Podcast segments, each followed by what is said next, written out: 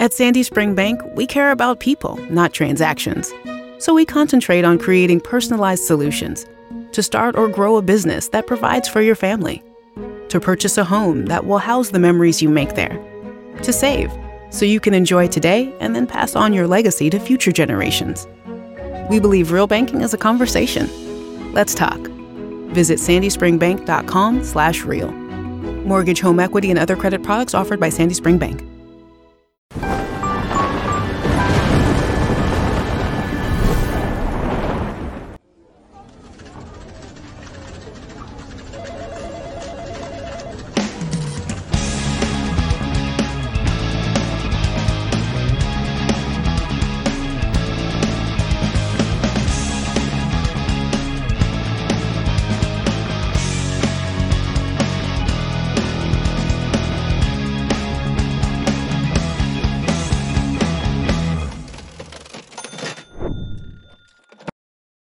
Todo mundo fala do trabalho. Aqui você aprende a trabalhar.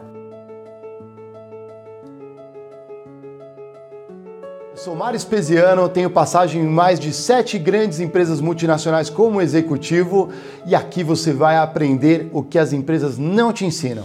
Eu sou André Geiger, CEO do Studios Flow e já tive passagens aí pela P&G, pela L'Oréal e também pela Uber. E tô aqui na Escola Trabalho para ajudar você a evoluir seus talentos, a sua carreira e o seu trabalho. Eu sou Diego Baltazar, sou executivo de vendas e eu vou te ensinar a trabalhar aqui na Escola do Trabalho. Aqui você encontra conteúdo fresquinho com especialistas que estão aí em grandes empresas no universo do trabalho para impulsionar a sua carreira. Através do poder da oratória, eu consigo te levar onde nem mesmo um PhD em Harvard te levaria hoje. Se o mercado mudou, por que, que a gente acha que o jeito de entrar no mercado continua o mesmo a partir de todas as mudanças? A gente não pode priorizar a felicidade só quando tiver tempo no futuro. A gente precisa fazer agora. Penso, sinto, logo existo. A gente fala que os robôs estão substituindo os seres humanos, a gente precisa tomar cuidado, porque na verdade a gente, ser humano, está trabalhando igual um robô. Eu sou Vinícius Kitahara, especialista em felicidade corporativa e eu estou na Escola do Trabalho. Eu sou a Carol Garrafa, especialista em People Skills e hoje eu estou na Escola do Trabalho. Eu sou a Carolina Martins, a especialista em RH mais seguida do LinkedIn e eu também estou na Escola do Trabalho. Eu sou a Fran Horato, sou especialista em oratória e comunicação e eu estou na Escola do Trabalho. Eu sou o Fernando Barra e eu também estou na Escola Tá no ar o Critique Podcast. O que as empresas não mostram, a gente mostra. Sou Mário Espesiano, vamos que vamos em mais uma noite espetacular de podcast. De extra. De extra, né? Nós estamos num super extra. Diego Baltazar, boa noite. André Nós. Geiger. Boa noite. E hoje aqui, abrilhantando a nossa noite, Diego. Quem está brilhantando a nossa noite aqui, compartilhando esse espaço? Senhoras e senhores, Tamara Braga esteve conosco aí no HSM+, e voltou a casa aqui. Seja muito bem-vinda, Tamara. Obrigada, tô mega feliz de estar aqui com vocês de novo. Agora na mesa oficial do Critique, né? É, sim, adorei conhecer, já tô me sentindo em casa. Depois a gente te leva pra você visitar as carpas. Aliás, André Geiger, adoramos o programa. Cara, eu assisti inteiro lá com o Murilo Gans, porque, galera, assim, não deu pra. Eu queria estar no papo, o Diegão também. Foi muito zen, cara. Mas ou a gente fazia de dentro do lago com as carpas, mas não tinha esse é um espacinho menor ali e o Geiger Como é que foi a surpresa? Porque foi uma surpresa pra ele, né? Cara, isso que eu tiro muito, né? Porque é isso, assim, tem. Cada, cada pessoa dá um valor pra uma coisa, né? E Eles dão muito valor pra experiência. Então, acho que foi legal. Pra mim também foi bem legal. Eu gostei de, legal de pra fazer um mais light, tava de verde, tava até de, de colorido, eu estava. Cabelinho caído, cabelinho sem, sem o gelzinho pra cima.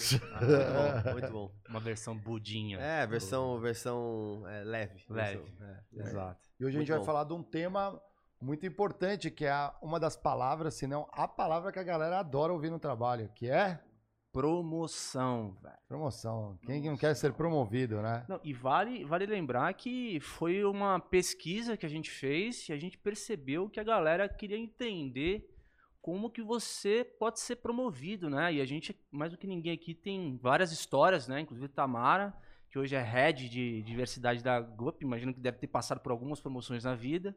Então isso aqui nada mais é do que um debate de histórias pessoais, onde a gente pode justamente falar da promoção, né?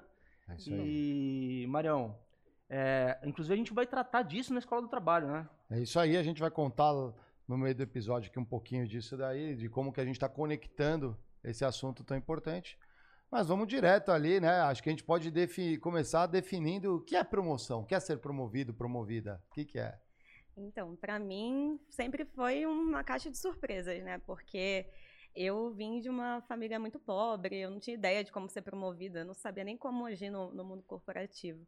Então, quando eu comecei a entender que as pessoas eram promovidas, já tinha passado por algumas empresas, porque normalmente as pessoas que vêm de, de lugares menores, né, é, de comunidade e tudo mais, são mais deixadas de lado na empresa. Eu sempre senti isso, que a gente não era priorizado para ser promovido. E aí eu comecei a me perguntar por quê, né? Por que, que isso acontece?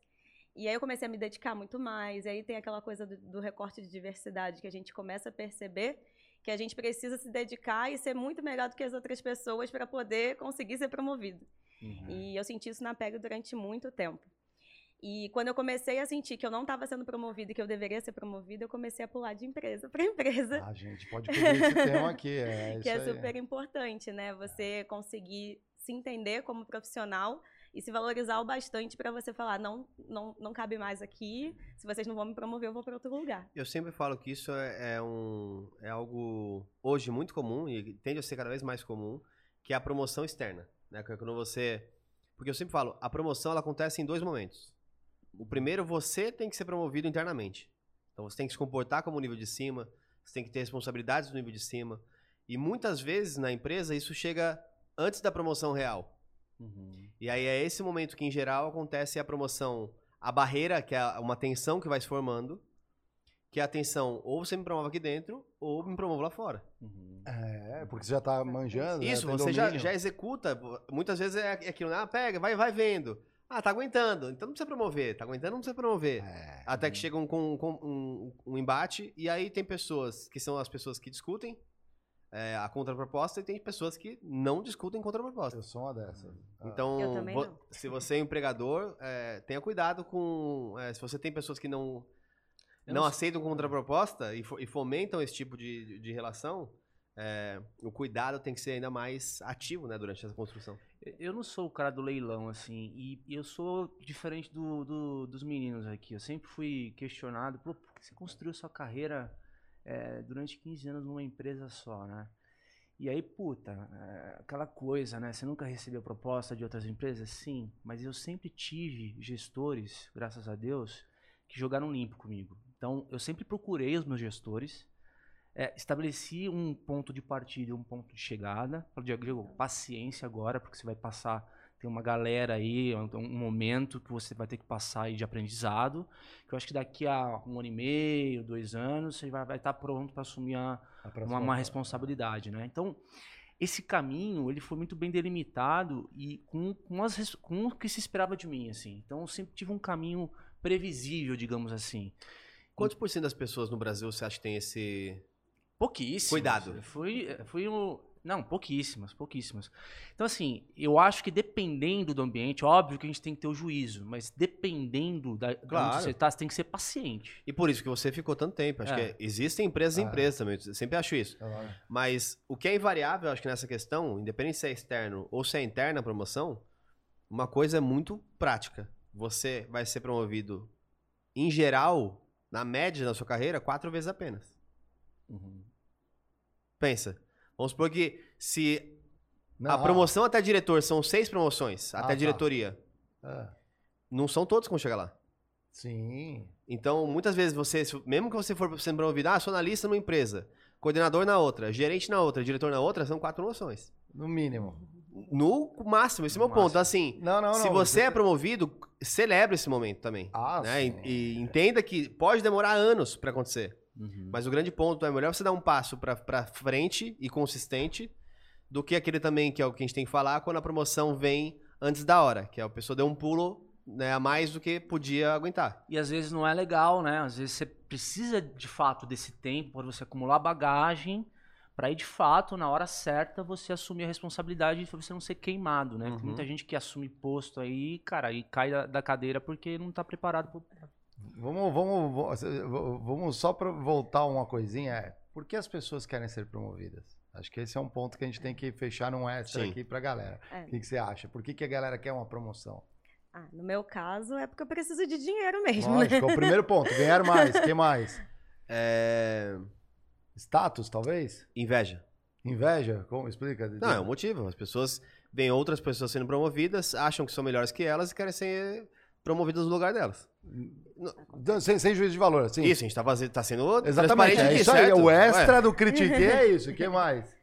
Cara, eu acho que é. Tem muita gente que é poder mesmo, né? É, o cara quer escalar a carreira. O carreirista geralmente é um cara que quer Sim. ganhar responsabilidade, ganhar poder dentro da organização. Então, isso também é um. Eu conheci poucos. Poder de maneira positiva e negativa, só pra deixar também Sim, isso sim, claro. tem as duas formas, Tipo, é. pô, eu quero poder executar um projeto inteiro, quero poder executar o evento inteiro, e só a posição, talvez, de gerência vai olhar com mais profundidade. Isso. Então não confunda poder com, ah, poder eu quero dominar. dominar o mundo. É, eu acabei de ganhar um cargo a mais, né? Então agora eu tô cuidando de saúde mental também. E aí? E foi isso, assim, tipo, eu tava. com- A primeira vez que eu consegui controlar a parte de diversidade e inclusão, falei, nossa, agora eu tô manjando aqui do negócio. Tomei mais um carguinho pra você, mais uma gerência pra você olhar. Acúmulo de função. Aí eu já, eu já olhei, ui, meu Deus, eu, eu- logo eu, sem saúde mental, cuidando de saúde mental. Foi a única coisa que eu pensei. Aí agora eu tô estruturando o programa de saúde mental lá, tô aprendendo, né? Tô até num evento agora. Mas é muito doido, porque é, é mais responsabilidade, né? Aquela coisa do, do Homem-Aranha, né? Com grandes poderes vem grandes responsabilidades. E cuidar da saúde mental de 700 pessoas, pra mim, tá sendo, tipo, maior desafio da minha vida agora. Você chegou em algum momento em, naquele famoso cuidado com o que você pede, né? Que quando você fala assim, nossa, quero muito ser promovido. Aí você é promovido e fala assim, nossa, Meu Deus. Aonde eu fui me enfiar? É. E agora cara, que tem que ficar Co- com a cara passa, né? Como, como que foi é. pra você esses momentos de promoção, ainda que externas de promoção, assim? Você se sentia é, desafiada, se sentia é, com medo? Que sentimentos que você se recorda, assim, de ter mais vivido? Eu me recordo que é a primeira vez que eu realmente melhorei de salário, assim, tipo, eu tava ganhando muito pouco, tava comendo salsicha há três meses já, não aguentando mais. E aí eu, poxa, eu tava com burnout, nem meu cabelo penteava mais, gente, eu tava realmente muito deprimida. E aí eu fiquei revoltada. Eu falei, poxa, eu tô fazendo, tô trabalhando por duas nessa empresa, porque eu comecei a trabalhar com diversidade de forma voluntária, né? E eu tinha outro cargo junto. E nada acontecia. Eu queria pro cargo de diversidade ninguém queria me botar. E aí eu prestei o treine da Whirlpool e foi quando eu passei assim, nossa, meu salário dobrou de primeira vez, assim. E aí a sensação que eu tive foi, eu vou ter que dar o meu melhor mais do que eu já dava. E aí eu comecei a olhar para o meu projeto e falar, essa aqui é a oportunidade da minha vida e eu realmente consegui fazer uma coisa surreal. E aí eu comecei a entender que para mim ter poder não é uma coisa ruim. Porque se eu falo de diversidade e inclusão, eu, eu poder escolher as coisas faz com que as pessoas olhem para mim e entendam a necessidade do tema, né? Então fez toda a diferença para a minha carreira, porque senão eu não tinha tido essa oportunidade. Isso é muito legal que você falou, porque, usando um pouco o bordão do Mário, isso é muito legal que você falou, porque é, o, o poder, ele. Imagina-se que você vai ganhar responsabilidade. Se você ganha responsabilidade, você ganha relevância. As pessoas passam a olhar para você. Por quê? Passam a ter você como referência. Então, a pessoa ela tem que estar aberta, é, primeiro, adquirir essas novas habilidades que vai fazer dela uma pessoa mais responsável, digamos, mais líder, mais autoridade. E isso envolve, cara, mais tempo da tua vida, envolve mais dedicação, envolve acúmulo de conhecimento. Então é um, é um preço que às vezes não sei se é tão baixo de pagar, não. viu? Não. É. Uma coisa engraçada que eu sentia quando eu era analista era tipo assim, ah, esse gerente não faz nada, né? A gente fica com aquela sensação assim, Ah, é. trabalho a beça, trabalho a beça e, e aquela pessoa que ganha mais do que eu, né, para ser gerente. Aí quando você chega na gerência, você sofre. Porque você vê que a, a responsabilidade é toda sua, né? Então, não é como a gente acha a realidade. E tem aquela zona cega, né? Porque você sempre vê a pessoa, quando você tem interação, você tá vendo uma parte do tempo dela, no resto você assume que ela não tá fazendo nada, mas É, exatamente. não sabe a hora que ela dorme. Sim. Eu sempre falo isso no escritório, A por segunda exemplo. jornada, né, em casa. Porque eu tive uma. Eu tive, na minha carreira, eu sempre tive horários meio trocados, assim, com, em, rela- em relação às pessoas. Eu sempre fui uma pessoa que chegava mais tarde, sempre estiquei a corda, desde quando as pessoas olhavam ruim, chegar às nove, eu chegava às dez. Mas eu ia embora, tipo, às vezes às seis da tarde, a pessoa falava assim, nossa, chegou às 10, foi embora às seis. O Mário sabe, que ele morava comigo. Eu chegava às seis, ligava o computador e ficava até às três da manhã. Essa parte ninguém viu. E aí? Ah, e mas agora no aí home tá- office, então, ninguém vê é, mesmo, é. né? É. É. Mas aí, pra quem olhava de fora, tipo assim, "Eh, esse cara aí chega às 10, vai embora às 6, é promovido. Até porque gerente não bate ponto normalmente, né? É, então. Aí ninguém controla. Você vai ver, já tá meia-noite você tá trabalhando. Então, mas esse é um bom ponto. Vamos lá. A gente falou por que, que as pessoas querem ser promovidas, certo? Mas por que, que as pessoas são promovidas? Por- primeiro, por uma necessidade interna de negócio. Você precisa de alguém ocupando uma posição dentro da empresa para poder administrar algo do negócio com mais propriedade. E no início, se a gente olhar, tem dois níveis ali. Um nível mais técnico, onde você vai sendo promovido de acordo com a tua habilidade. Não sei ainda executar, estou aprendendo, já estou meio né, liderança situacional. Né? Agora já tenho mais fluidez e depois eu consigo ensinar os outros a fazer a mesma coisa. Aí você tem a questão de gerenciamento de grupo para determinado objetivo. E aí você tem os níveis gerenciais. Desde um gerente júnior, coordenador, superintendente, até né, você vai subindo, vice-presidente, CEO. É. Né? E, e cada degrauzinho é uma responsa a mais. Aí tem o ponto. A promoção é para todos? No funil a gente sabe que não. Mas a, a promoção é para todos? Porque tem muita gente que fala assim, eu quero ser promovido. Beleza, aí, você- aí você promove a pessoa, aí você perde um baita de um funcionário e ganha um péssimo gestor. É por isso que eu acho, assim, complementando, Marião, é, para você, se- as pessoas são promovidas, na minha visão, por duas, duas coisas principais. Primeiro, porque elas estão preparadas para isso. Não, não, não, não necessariamente. Não, se rola uma. Pode não se provar para frente, Ah, mas tá. quem contrata Espera isso. é. entenda, entenda que a pessoa está preparada É, do outro sim. lado. Quem tá promovendo também. Segundo, existe uma- algo para essa pessoa que está sendo contratada que ela provavelmente desenvolveu, que é alguma qualidade além da habilidade dela, que fez com que quem está contratando acreditasse que essa pessoa poderia acumular aquele cargo. Por exemplo, cara, assim, todas as coisas que aconteceram nas minhas promoções até agora. Você falou quatro, né? Eu tive, tive três até agora, né? Banda 6 para banda 7, banda 7 para banda 8, banda 8 para banda 9. É isso. E todas as coisas, cara, eu tenho absoluta certeza o que, o que me ajudou a chegar lá foi a questão da, da humanidade. De você ser uma pessoa boa, cara. Se você tá, consegue trabalhar com as outras pessoas, ter essa, essa- esse desejo genuíno de chegar e ajudar no trabalho. Tipo, Diego não leva mal. É, eu acho que ele tá sendo inocente, mas que não, não, que não ele- é isso, não é isso. É. Às vezes eu acho assim, BM, me contrata, por favor. Ele trabalha na Disney, cara. É. Você conta, eu entendo. Porque assim, eu também tive uma experiência ótima com a P&G. Ótima. Mas é, Nem todo mundo era assim, né? eu gostaria também que eu, eu, eu me vejo uma pessoa também, eu tento ser humano, mais humano possível. E tento trazer humanidade para as companhias. É um um desafio nas companhias. Mas é, tem muita gente que é promovida porque é escrota. Não porque é humana. Dependendo da empresa, né? Esse é é a o ponto. cultura da empresa. Exatamente, a É. cultura da empresa. é que assim, eu tô falando da minha história. Sinta, não, não, é, sim, sinta como elogio, por isso tô falando assim, sinta Porque como você elogio. deu bem, você tava numa Eu tô empresa falando da boa. minha história. É que assim, eu sou, eu sou daquele cara que é, penso, eu acredito no seguinte: se você faz o bem, ele vai ser advogado seu em toda e qualquer parte. Com né? certeza. É, isso é Então, se isso é comum, é, eu senti que foi comum nas minhas três promoções, sinal que isso me ajudou a chegar onde eu cheguei. E será que ela é a mesma fórmula ainda para as próximas? Dá, dá, por exemplo, só, só É. concluir o raciocínio, dá pra chegar de outras formas?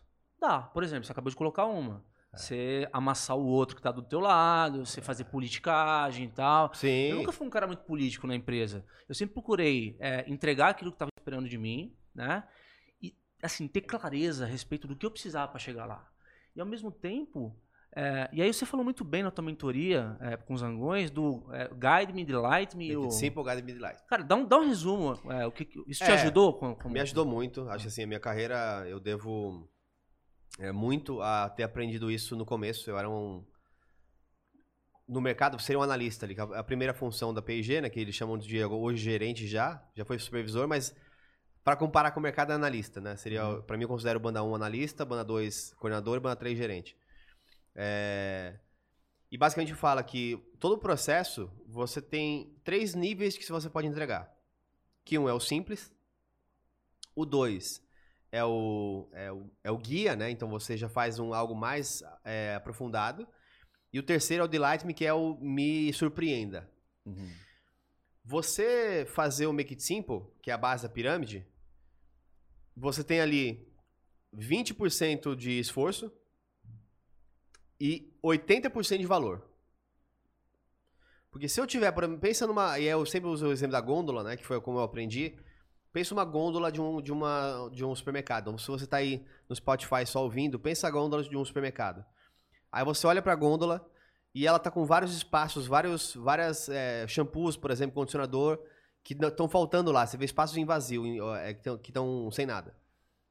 Falta muita coisa ali, é um, é um trabalho mal entregue. A segunda percepção, você entra na loja e parece que a loja abriu agora. Tudo, Tudo coloridinho, não tem nem espaçamento entre os shampoos. Ele tá, tipo, perfeito, aquela coisa diagramada, bonitinha. Fazer isso, pensa, é um esforço. Quanto tempo de esforço você acha que tomou? Talvez um dia para parar para organizar como seria aquela coisa. Mas a partir do momento que eu já tive aquele esforço inicial, manter é muito simples. Porque saiu um shampoo verde, eu ponho o shampoo verde no lugar. E eu sempre mantenho aquilo organizado. Isso é o make it simple. É, faça simples. O Guide Me é o segundo ponto. Então, vamos lá. Mesma gôndola, você entrou na ponta da gôndola lá e você está olhando para ela. Você vai comprar shampoo e foi a sua mulher que pediu para você comprar shampoo para ela, porque você usa só o anticaspa mesmo e de boa. Aí você chega lá e fala assim: "Nossa, olha o mundo de cor que tem de shampoo aqui". Em cima da gôndola, alguém já investiu mais, que é te guiar no processo. Então você vê shampoo, pós-shampoo, condicionador, creme de pentear. Uhum. Então, esse mercado fez um serviço que aí já é um pouco maior, porque ele teve que investir, por exemplo, em placas. Olha como o investimento já é maior. Uhum. Investir em placas, investir em um designer, investir em coisas uhum. maiores, para que a sua experiência fosse uma experiência mais guiada, certo? Uhum. E a sua experiência é de fato melhor. Nível 3, que é o, o Delight Me. Pensa agora que a sua. Encantar, a, né? Encantar. A, você ou a sua mulher querem comprar uma coloração. Você tá querendo comprar um grecinho ali para começar eu, por exemplo, cabelos mais brancos e quero ficar com o cabelo mais é, escurecido. Aí você tem uma gôndola com aquele monte de cor, 7.1, 7.14, 5.3. Você não sabe nada do negócio. Mas você pega esse, essa coloração e na, no meio da gôndola tem um espelhinho com LED e um leitor de código de barras. Você passa o leitor de código de barras, no espelhinho você vê a sua cara e no LED fica a cor que ficaria o seu cabelo. Caramba. Olha a experiência que você teve de. É. Pô, totalmente surpreendido. Eu queria saber a cor que eu vou, como vou ficar mais ou menos, eu vi na gôndola isso. Uhum. Isso eu sempre trouxe desde lá do começo da minha carreira para o trabalho. Então, quais são as coisas que eu posso fazer de maneira simples? Quais são as coisas que eu deveria guiar outras áreas sobre o meu trabalho, marketing, vendas, etc. Então esse é o ponto número dois. E o terceiro, que é o Delight Me, é quais são os legados, que é aquilo que se eu fizer hoje, daqui a 10 anos eu vou falar, o Geiger fez isso. Eu acabei de falar um caso de uma, um leitor com o LED. Sim. E até hoje, qualquer pessoa que fala sobre coloração lembra dessa gôndola. Então, uhum. isso é o legado. E para você ser promovido, por exemplo, uma das vertentes de fazer isso é ter um legado que as pessoas falam assim, cara, Sim. quem fez aquilo foi essa pessoa. Então, eu quero que ela explique para outras como é que faz isso. E aí você põe essa pessoa para coordenar, por exemplo, outros que estão buscando os seus próprios legados. Eu aprendi isso dentro das empresas mesmo, porque o básico bem feito você tem que fazer, né? É meio que a sua obrigação. Uhum. E aí criar projetos, criar coisas extras, que é essa parte que você está falando, sempre é realmente o motivo que a pessoa é promovida, porque é onde ela onde ela se destaca, né? Uhum. Então, eu acredito que esse é o caminho mesmo. Acho que depois que eu comecei a trabalhar na Ambev, eu percebi isso. Uhum. Lá eles têm muito disso, né? Eles ensinam é. muito da gente fazer o básico bem feito e, e, achar sempre o resultado correto lá dos indicadores, sempre bater meta. Uhum. Mas, além disso, você tem que fazer o extra, que aí é o que faz você ser promovido ou não. A gente falou do, dessa questão do legado, eu acho interessante. Quando entra no nível gerencial, uh, você esse legado não é só tanto no indivíduo, o que eu deixei, mas o que o time, a gente tem falado isso bastante no Critiquei, né? O que, que o time conseguiu construir junto. E em níveis maiores é como esse time, colaborando com outros times, são as outras áreas, conseguem fazer coisas junto. Então, cada nível hierárquico que vai subindo, o desafio de combinar estas suborganizações, porque para montar, para formar silo dentro de empresa, é, olha, Uhum. Dois segundos, né? Aquela área se protege, fala mal da outra. Pô, eu sou de compras.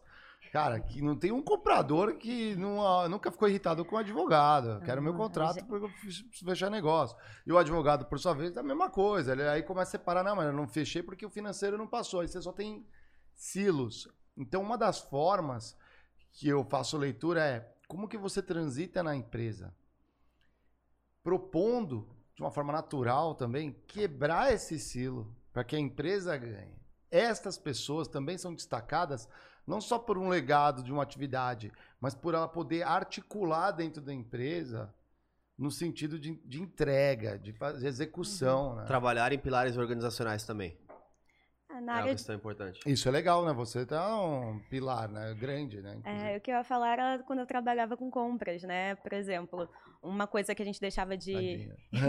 Quando deixava de legado era como alguém conseguiu automatizar alguma coisa para a gente conseguir gerar pedido mais rápido e entender o que, que, que é necessário mesmo da gente estar fazendo no dia a dia e o que, que dá para botar um robozinho para fazer. Isso. Basicamente. Então a gente deixava esse tipo de legado lá. E isso está sendo tocado até hoje. Então realmente é um legado, né? É? Então é bem, bem legal de ver.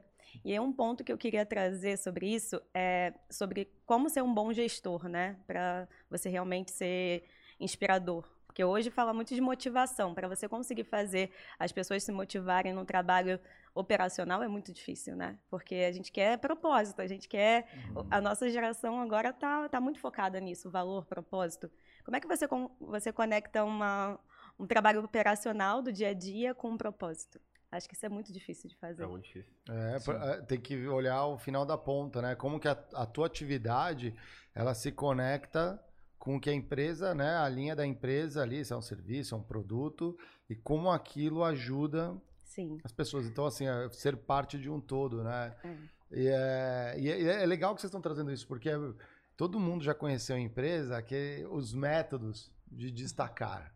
Porque assim, vamos lá, pra vocês- se você fica sentado na cadeira, não se manifesta, não tem voz, não consegue mostrar seu trabalho, é pouquíssimo provável que você vai conseguir uma promoção. É. Você não vai ser promovida, você não vai ser promovido escondido embaixo do tapete, ninguém abre a porta, ele tem um, ó, o fulano, abriu, você estava aqui esse tempo todo assim, estou há 20 anos na empresa, o que que você vai? A mesma coisa, não é pouco provável. Então, você tem que ter a interação. Como é essa interação? Isso é bem difícil, né? Aquela coisa da, que bate na, na politicagem que você tinha falado. Porque muitas das vezes a empresa tem as pessoas influentes e as pessoas que realmente estão em cargos altos. Mas pode acontecer de pessoas que estão em cargos menores serem tão influentes quanto pessoas de cargos altos. É verdade. E aí você tem que entender esse mapa de poder para você conseguir convencer as pessoas certas para fazer o que você quer. Exato. E essa, essa questão do propósito também tem a ver não só com o propósito do, do que você, da tua atividade está impactando a vida das pessoas, mas o propósito enquanto você, como profissional e ser humano, quer para você, né? Chega uma hora na carreira também que é muito legal ser promovido, tem um monte de poréns. Só que de repente você está numa situação que eventualmente você pode fazer escolhas. Posso contar uma história? Acho que é. Ah, é que até aproveitar um- e mandar um abraço também com isso. É, tinha uma, uma vaga disponível, uma pro- promoção para diretoria de vendas. É, e aí uma diretora, ela queria essa posição. E era uma posição bem importante realmente, e ela conseguiu essa promoção. Uhum. E ela ficou dois anos e meio, eu acompanhei bastante ela no, no- nesse caminho. Até é, um, um dia que eu lembro que a gente estava viajando, a gente estava em BH. E aí ela foi atender a filha dela. A filha dela tem 5 anos, tinha 5 anos na época. É, A filha dela ligou pra ela, ela foi atender. Na hora que ela atende, a filha dela fala assim: Mamãe, você tá no carro ou tá no avião? Porque ela sempre tava viajando. E a gente conversou bastante sobre isso, porque ela, tipo, depois ela fez as contas e ela fez no ano 181 viagens. Minha nossa. É, e aí é isso. Era um princípio para um fim. Tá alinhado também que depois dessa função, ela teria uma função no escritório, aí mais próximo com horários mais flexíveis, mais próximo da família. Então foi algo que foi alinhado, foi feito super bem. Então assim, que bom que aconteceu. Mas é um cuidado que muitas vezes as pessoas não estão preparadas. Ela quer ser promovida, mas aí fala assim: vamos viajar sem entender uma vez? Ah, não quero não.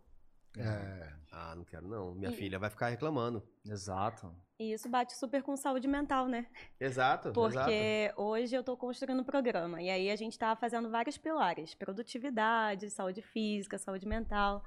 Tem uma parte que a gente chama de reinvenção, porque a gente acabou percebendo que, como é uma scale-up, a velocidade de crescimento da empresa é muito grande e muitas das vezes a pessoa não está conseguindo acompanhar essa velocidade para crescer também. Então a gente vai ter que ajudar essas pessoas a conseguirem atingir essa, essa velocidade também. E pessoas de recorte de diversidade mais ainda, porque tão, tem alguns gaps a mais, né? Sim. Então a gente está fazendo um programa de ponta a ponta. E aí, o que, que, o que, que é importante para a sua saúde mental? Tem gente que não quer, não quer criar, não quer ter família, não quer ter filhos e tudo mais. Tudo bem, aí pode escolher fazer o que quiser. Mas aí, eu, por exemplo, vai ter um momento que eu vou querer ser mãe. E aí, qual, qual, qual vai ser o momento da minha vida que eu vou querer parar de, de crescer tanto e ter menos responsabilidade para poder criar uma criança? Então, bate muito com o seu momento de vida também. É. E só para fazer uma, um adendo, que é muito importante também, a gente vai usando nossas experiências, coisas que a gente viveu, né, para contando histórias, né? É, você é RH, você é chefe, você é gestor, opiniões que você não pode ter. Não estou falando para você abusar ou fazer com que, com que mães profissionais fiquem mais horas no trabalho. Mas você não pode jogar nas costas de uma mulher que escolheu não ter filhos a dor porque a, a outra Fato. pessoa tem filho. Fato. Já vi isso muito acontecer. Hum. Tipo assim, ah, tal pessoa tem filho, então ela tem que ir embora, tá? E aí outra, para não falar que é outro homem, outro homem ou mulher. A outra mulher tem que trabalhar até as 10 da noite porque a outra te, teve filho. Aí aquilo, o que, que você gera Sim. nessa organização? É. Você gera uma polarização. Sim. Porque uma mulher começa a falar assim, porra, só porque ela tem filho, e, o que deveria ser algo tipo positivo, de entender e não abusar nenhum dos dois, vira um pêndulo para um lado que gera uma, um clima organizacional péssimo. Sim. Então, Cuidado quando vocês trabalham a saúde mental de umas pessoas, que isso não seja às custas de outras pessoas. Acho que esse é o grande, o grande, é, o grande ponto né, que a gente tem que pensar quando a gente trabalha esse tipo de relação. Perfeito. Lá na, na GUP a gente tem horário flexível para pais e mães, né? Então uhum. é, é bem legal. Pra assim. poder buscar na escola, para é. amamentar. Pra... É, é bem interessante. A Uber tem licença paternidade, igual de mulher. É, ah, a, gente, meses, a gente tem também licença que parental bacana. de seis meses para todo mundo. Então ah, isso é bom porque na hora do processo seletivo não tem aquela coisa, ah, mãe, pode virar mãe e tudo mais. Pai também. Tem tá, vários. Tá, mas esse, esse, esse é, voltando a essa questão da, da promoção, né? Tá falando, puta, já chega uma hora na sua carreira que você tem que fazer escolhas. Mas esse começo de carreira, onde você tem as primeiras promoções, é uma sensação, cara, maravilhosa. Pelo menos no começo da minha carreira, eu lembro que eu. É, operações de vendas e de repente eu fui é, para a organização de vendas mesmo promovido. E é engraçado porque quando você você passa de uma função para outra, às vezes não cai a ficha automaticamente, principalmente quando você é imaturo. Sim. E, e, eu lembro que na primeira reunião de vendas, cara, na primeira cadência, é, o gerente lá, que era o meu gerente na época, começou a cobrar, né, os casos do pro, pro trimestre. Chama cadência? Hã? Chama cadência? Cadência, cadência. Legal. E aí, e aí eu comecei a me enrolar, né, cara, porque eu falei assim, não, é, era eu que cobrava antes, porque eram operações, e agora eu sou vendedor e tal. Eu lembro que foi uma reunião meio péssima, assim, e tal. Aí ele falou assim, Diego, não tem problema, faz parte é, eu acho que não é pelo conteúdo que você tem. Por exemplo, você era operações de vendas, só, só foi ser vendedor. Só perceba o seguinte: acerte o seu ritmo. O seu ritmo agora é diferente da sua, da sua função antiga. Então, tem coisas na promoção que não tem a ver com habilidade específica. Tem a ver com experiência, com, com novas formas de você fazer a sua atividade. Né? Então, é, eu lembro também que quando eu, quando eu comecei uma coisa que acontecia era que é, eu tive a reunião com, com o executivo e eu lembro que eu fiz uma cagada, cara. Acho que eu já contei essa história aqui. Ah, eu fui fazer o reporte executivo, aí essa executiva foi é, é, se reunir com o diretor e ela ficou totalmente exposta porque a, a, os meus reportes estavam todos errados e tal. cara, só quando ela voltou para mim e falou que ela levou, é, levou porrada na, é. na, na, na, na, reunião, cara, eu fiquei assim, desesperado. Eu falei, cara, desculpa, a, a, culpa é minha e eu tenho, eu vou fazer um checklist agora, isso não vai mais acontecer. Então a pessoa olhou para mim e viu que de fato foi um erro ali. Uhum. Então assim, nada melhor do é. que, de novo, eu sempre falo isso aqui, a maioria das pessoas é contratada pelas habilidades, mas a, a, a grande maioria é demitida pelos comportamentos. Então, se as pessoas percebem que você está ali aprendendo, mas tem, a, tem a, a- esse desejo de ajudar, de levar para frente, cara, é, é uma coisa que costuma passar, sabe? tipo, Eu sou bem parecida. É. E aí um ponto que, que a gente não falou ainda da, da promoção é sobre delegar. Uhum. Porque eu sempre fui muito operacional, né? Aí, quando eu comecei a ter que delegar as coisas, tem muita dificuldade de fazer isso, gente. Eu fico pensando, nossa, aquela pessoa que tá cheia de trabalho, eu não consigo fazer. Aí eu vou lá pro meu chefe, eu não sei fazer isso. Aí ele, você tem que aprender. Tem que aprender a falar não, tem que aprender a delegar, não sei o quê. E eu tenho muita dificuldade. Hoje eu não tenho um time meu. Uhum. Eu tenho que fazer os outros times fazerem as coisas para mim, porque Cooperar, acaba que diversidade esbarra em tudo, né?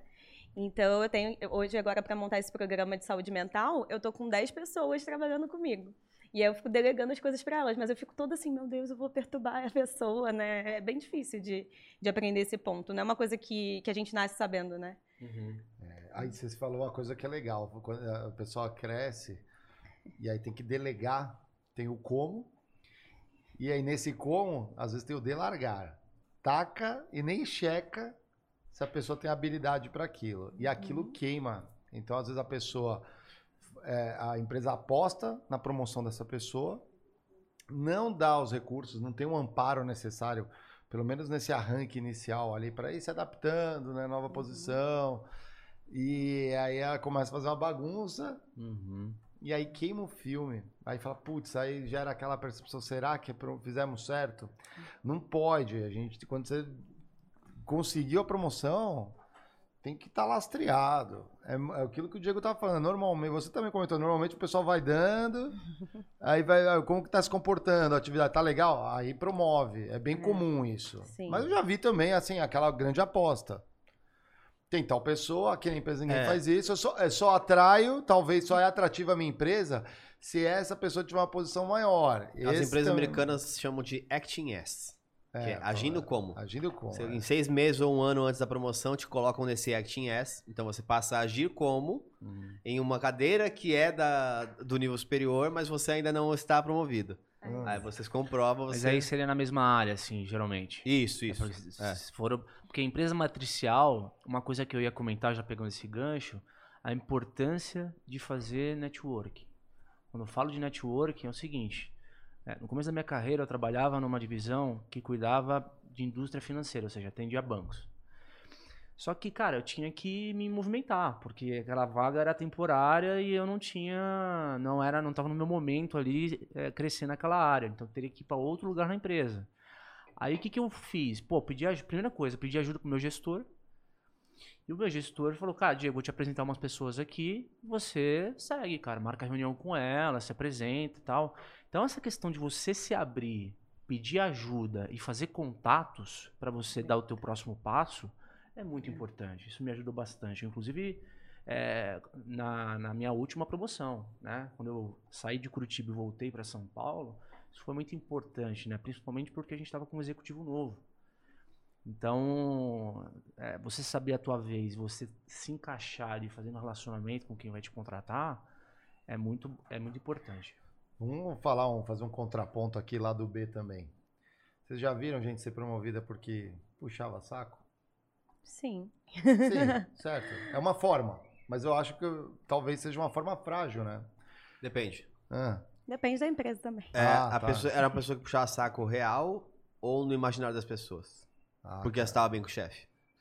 Isso existe. Não tô falando que não existe o puxa-saco. Não, não, se dá bem com o chefe eu é uma coisa. muitas vezes na minha carreira pessoas falando que a pessoa era puxa-saco Por inveja. por inveja. Sim, isso é verdade. Mas, e quando, mas você sabe quando não tem lastro, né? Quando não tem lastro técnico, habilidade, ali você Aham. sabe. Aí é aquele, aquela coisa estranha, a pessoa não tem performance, ela vai trabalhando a imagem perante a liderança. Uhum. Não, tô aqui e tal, mas aí enrola. Não, Tem bastante gente que faz isso e mesmo. aí fica só Mas puxando aí o volta naquele ponto, cara. Assim, Mas não é frágil, eu acho frágil, porque aí você vai crescendo sem esse lastro, fica difícil você conduzir depois de algum momento. Depende. É. Vou dar outra. Porque outro- se tiver super proteção. Não, outro pensamento que eu já É. tive algumas vezes na carreira. É, eu conheço ótimos gerentes que são péssimos diretores. Eu conheço péssimos coordenadores que viraram ótimos diretores. Sim. E é isso, porque cada função é uma função diferente. Então, se a pessoa, por exemplo, faz muito bem a parte política, não a política ruim, porque tudo tem o pró e o contra, mas a política boa de engajar pessoas a trabalhar junto em, em projetos, etc., pode ser que ela é uma péssima analista. Péssima. Pô, mas aí, óbvio, você tá cobrando de uma pessoa criativa, que engaja pessoas, que Eu conecta fui uma as péssima pessoas. analista. Só, só a soubesse. Então, e aí que, que conecta pessoas, que engaja pessoas, que consegue fazer Outra habilidade. a coisa mover, só que não conseguia ficar parado num lugar seguindo um script, você fala, pô, você não te promover a coordenadora? Então, eu já falei isso também em algum- alguns casos. E esse é uma coisa que algumas pessoas não enxergam. Eu cheguei a ouvir uma época, por exemplo, pô, mas você promoveu um analista que não era, não era tão bom. Eu falei, não, como analista não. Mas você reparar, eu tenho 10 analistas. E essa pessoa ensinava os outros a como ela era pior e ensinava os outros como a melhorar.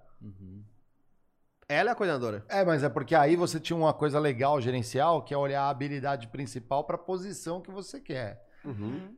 Eu, eu já vi muita coisa que, assim, as habilidades, às vezes, que precisa para uma próxima posição, eram até mais desafiadoras e demandavam um conhecimento mínimo, não é aquele gestor oráculo tem que saber tudo, mas demandavam um conhecimento mínimo para poder conduzir e, inclusive, ensinar a galera que está chegando, né?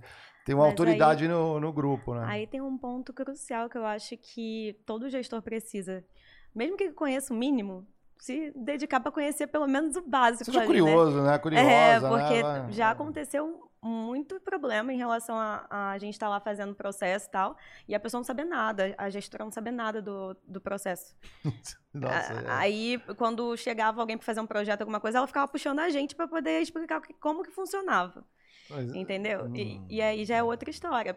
E aí E já a é atividade claro- principal da pessoa. É, gerar pedido. Meu Deus, não, entendi. Não, é, Aí já- uma coordenadora que não, não sabe como é que se gera um pedido, não sabe como é o Não, processo. não- aí não, é, é meio complicado. Então, Olha, eu, eu saber tudo, eu mas- posso afirmar É. para você hoje que o, o meu diretor na IBM, ele sabe, ele sabe do negócio, lógico, mas ele sabe muito pouco de processo. O que acontece é o seguinte, quando vem alguma coisa para mão, é engraçado isso, porque você não precisa ir no, no detalhe para poder resolver problema e direcionar as pessoas. Você tem que fazer as perguntas corretas. é isso. Entendeu? Então, é, eu acho que na coordenação é o primeiro exercício de liderança que você tem na tua jornada profissional. A pergunta correta é, como se inscreve na, na IBM, ô, ô, Diegão? Hã? Como que se inscreve para entrar na IBM? É um elogio, bom, É. muito boa empresa. IBM, já estou convencido. Só mandar o contrato, já, a Bia já assina e Mas, começamos por, a... mas por quê? Mas por quê? Porque, assim, é, um, é uma... é, E óbvio, né? Não é à toa que é IBM, IBM, assim. É... E esse acho que é um, é um ponto também que eu entendo, pra gente misturar alguns tons da diversidade, por exemplo, que essas empresas grandes, né, globais, americanas mais ainda, começaram esse papo de diversidade há muito tempo.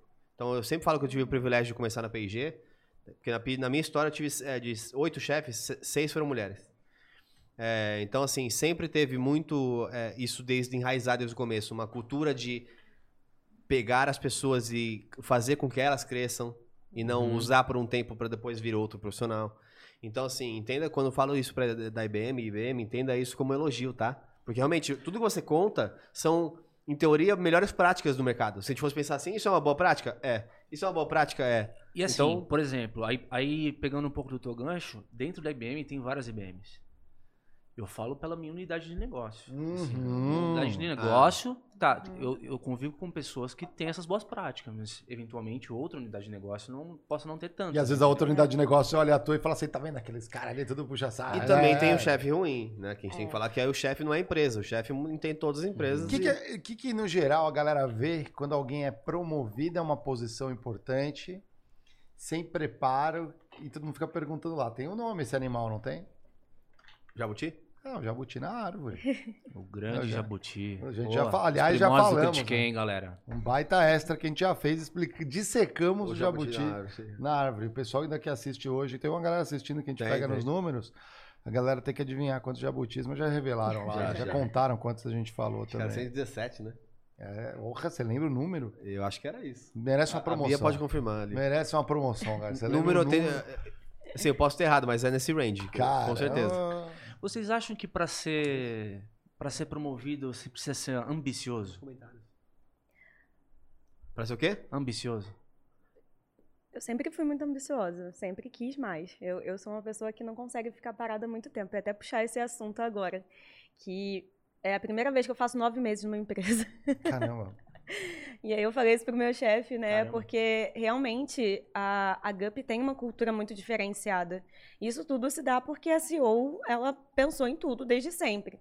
Então, é, é muito bom estar lá. Não sei se vocês sabem, mas é, o recorte, os nossos recortes de diversidade estão tão muito bons. A gente ganhou até um prêmio da Endeavor no, no ano passado.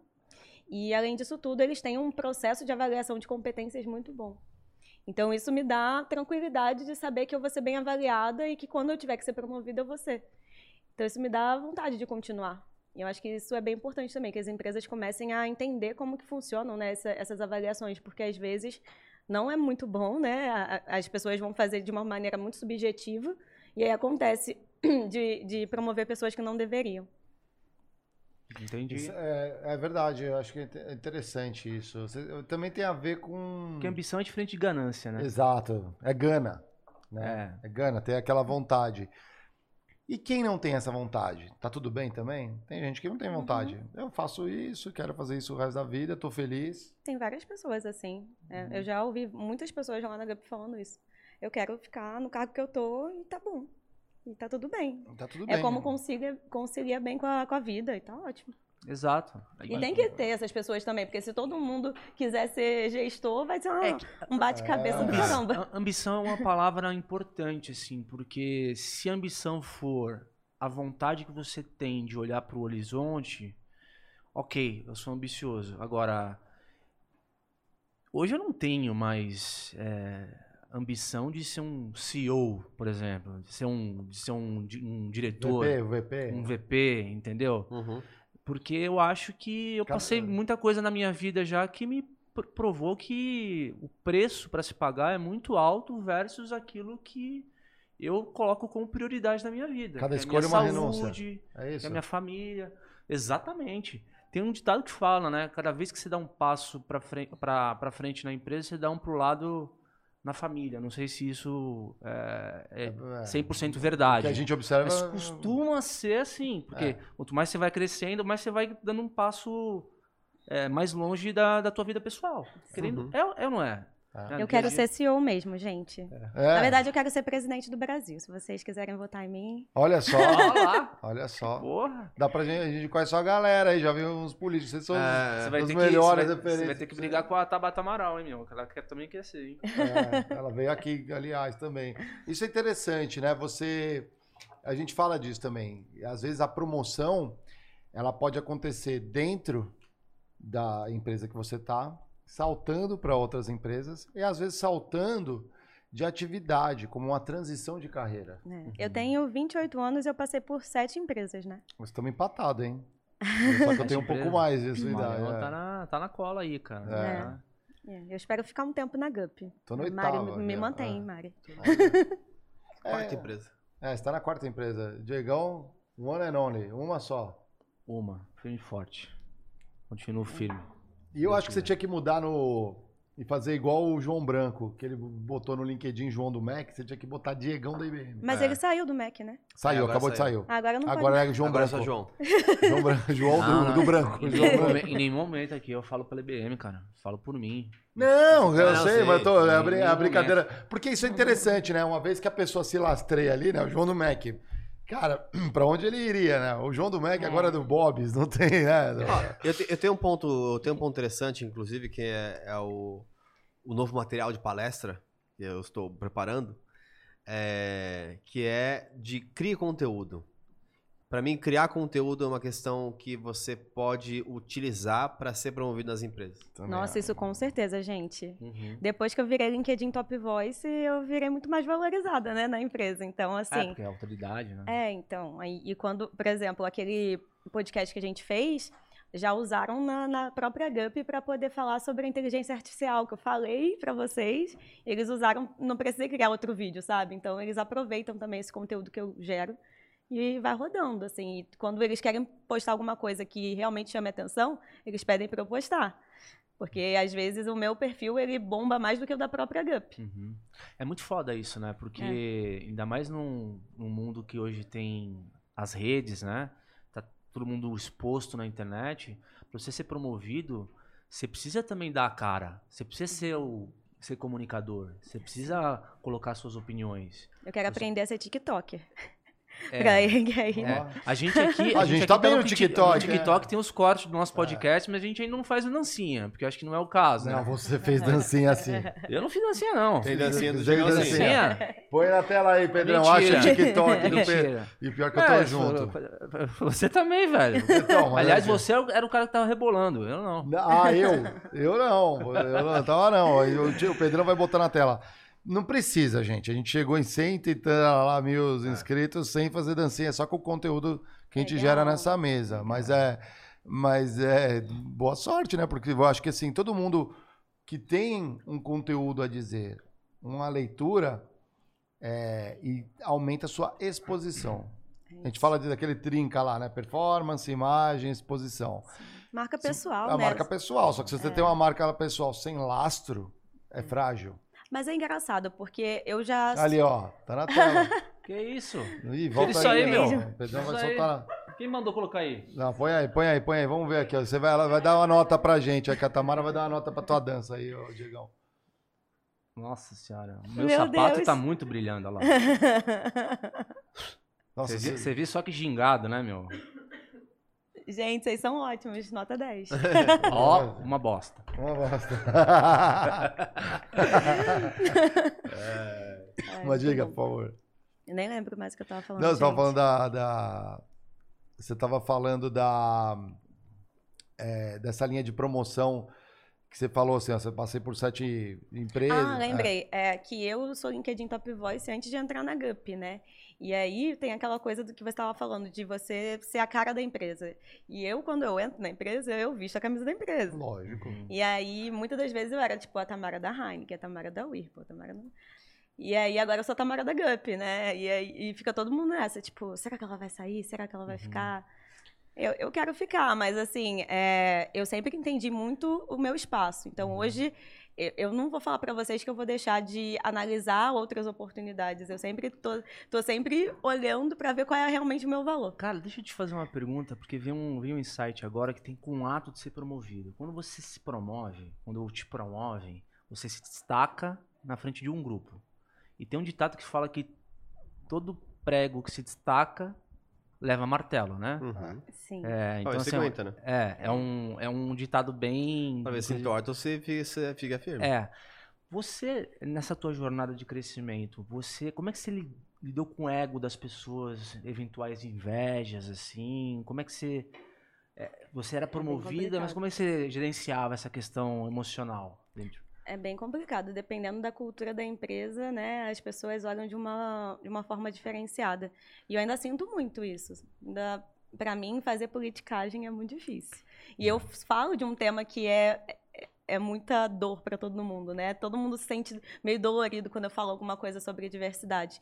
Então, hoje eu estou aprendendo a dar um passo para trás, olhar com quem eu estou falando, para poder impactar positivamente, para que a pessoa realmente faça o que eu estou querendo fazer com diversidade e inclusão lá dentro. Influenciar.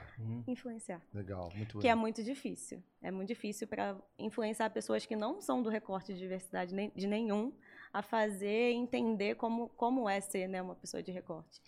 Você acha que o fato de você estar tá incomodando, você tá se diferenciando, isso aconteceu na tua carreira? À medida que você foi sendo promovido? Hum, eu diria que sim não. É, sim, porque eu também sempre fui uma pessoa expansiva. Assim, eu sempre fui. Que o Molina, né, meu, que um dos meus chefes que me ajudou muito nessa, nesse caminho, ele falava assim: cara, você tá aqui no escritório, você tem que andar igual um pavão. Você pode ter desconfianças, mas você. Cara, olha quando você trabalha. Você, tipo. é- imagina assim: você é um jogador de futebol, certo? Você fez um, um golaço. Alternativa 1. Você sai, tipo, andando com o ombro baixadinho, volta pro meio de campo e espera o jogo recomeçar. Segundo, você vai pra torcida, quer comemorar, quer mostrar. Então, assim, é, existem algumas pessoas que querem travar esse seu instinto de comemorar um, um grande feito. Porque muitas vezes não tiveram trabalho que você teve pra fazer aquilo. Então, esse que eu acho que é o equilíbrio. Às vezes a gente olha pra uma pessoa e fala assim, pô, por que a pessoa foi promovida? E não consegue entender. Eu sempre falo que faça a pergunta correta, entenda um pouco melhor. Não tô falando que eu era, ah, eu era super gente boa e, e as pessoas que me odiavam é, eram elas que estavam erradas. Talvez não, talvez em algum momento impactei de, de maneira negativa uma delas.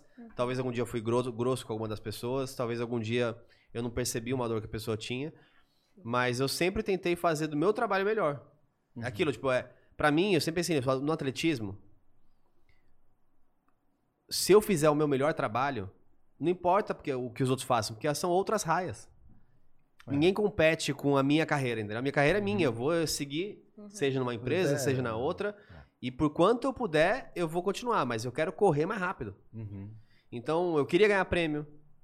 Eu queria bater o recorde de quantos prêmios seguidos ganhava. Então, eu ganhei nove semestres, nove, nove trimestres seguidos o prêmio lá da P&G. Nem tinha essa estatística de- desse prêmio. Eu queria bater recorde, queria ter 10 trimestres. Então, é, acho que essa, essa gana positiva é aquilo. Não é, tipo, cara, qual que é a melhor forma de você ganhar uma corrida? Correndo, Atletismo, né? mais do que todos. natação. Uhum. Não olha pros lados. É. Olha pra frente.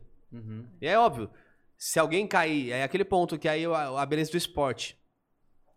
Você já chegou a ver aquela, a- aquelas imagens de quando está no atletismo, você e o cara cai, o primeiro colocado tá ah, correndo, aí ele cai, aí vem um segundo que poderia passar e ganhar, levanta a pessoa e a pessoa ganha. Já viu essas imagens? Aham. Já. Pra mim esse é o mundo perfeito. Corre, mas se algo humano Sair da normalidade. tiver né? no meio do caminho, não seja o escroto que vai passar reto. Só isso. Pisa, né? Ainda tem o cara que ainda pisa no outro. Pra não né? confundir falar assim, corre pra frente. Aí as pessoas pensam assim, é, se as pessoas caírem do lado, é isso aí, eu vou ganhar e falar, ganhei. Pô, mas se o mundo caiu atrás de você, não adianta. Ah, a empresa tá tipo, o único que chegou vivo, o resto caiu. Não... Mas a gente vê muito disso. E às vezes na empresa é comum você ver duas, três pessoas que estão ali disputando uma, nova vaga. Às vezes essa vaga só abre quando alguém aposenta, né? Ou sai da empresa, natural.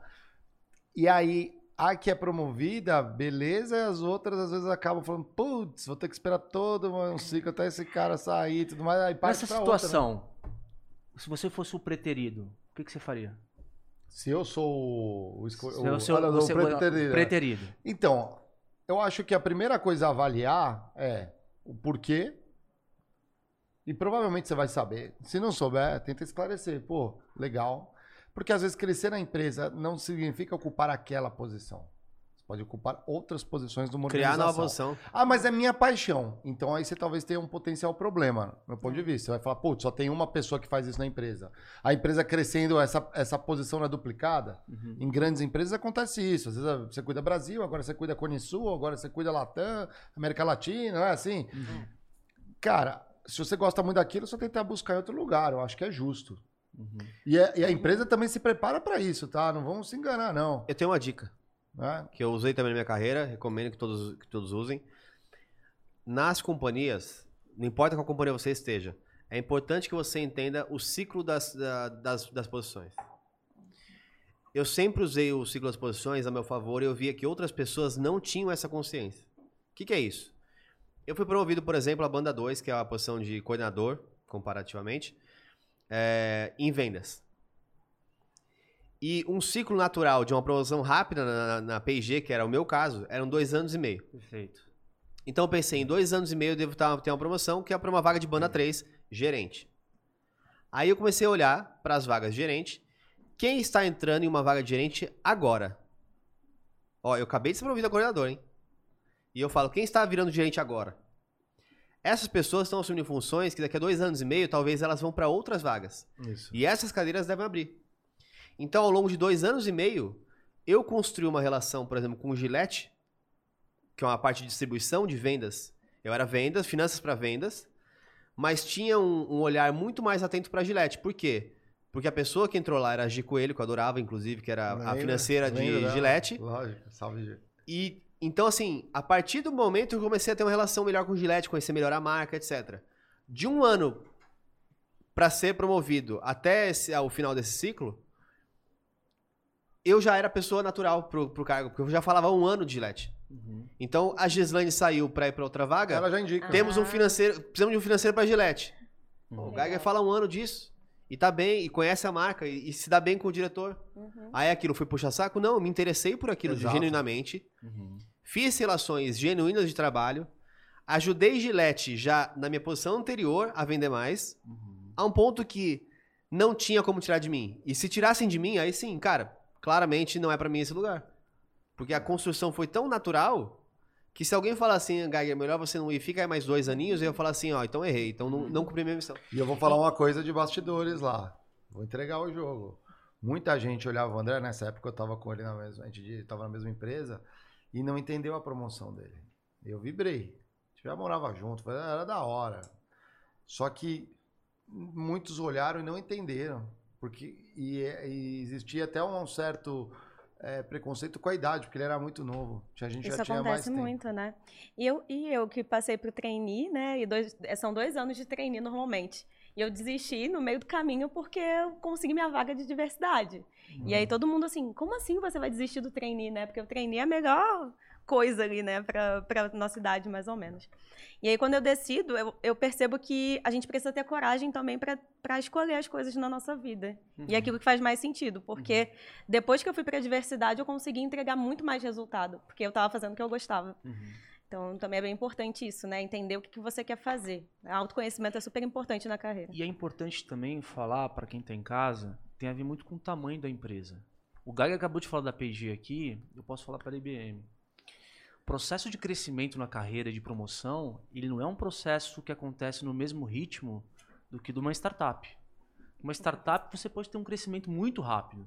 Por isso que eu gosto. Não, não, não necessariamente você vai ganhar a mesma coisa do que um cara com uma carreira de consolidada numa grande empresa vai ganhar. Mas as pessoas que escolhem trabalhar em grandes empresas, se assim tiverem a oportunidade, simplesmente é uma jornada muito mais demorada, é uma construção. Ele acabou de falar aqui, ele se promoveu ali no espaço de dois, dois anos e meio, três anos.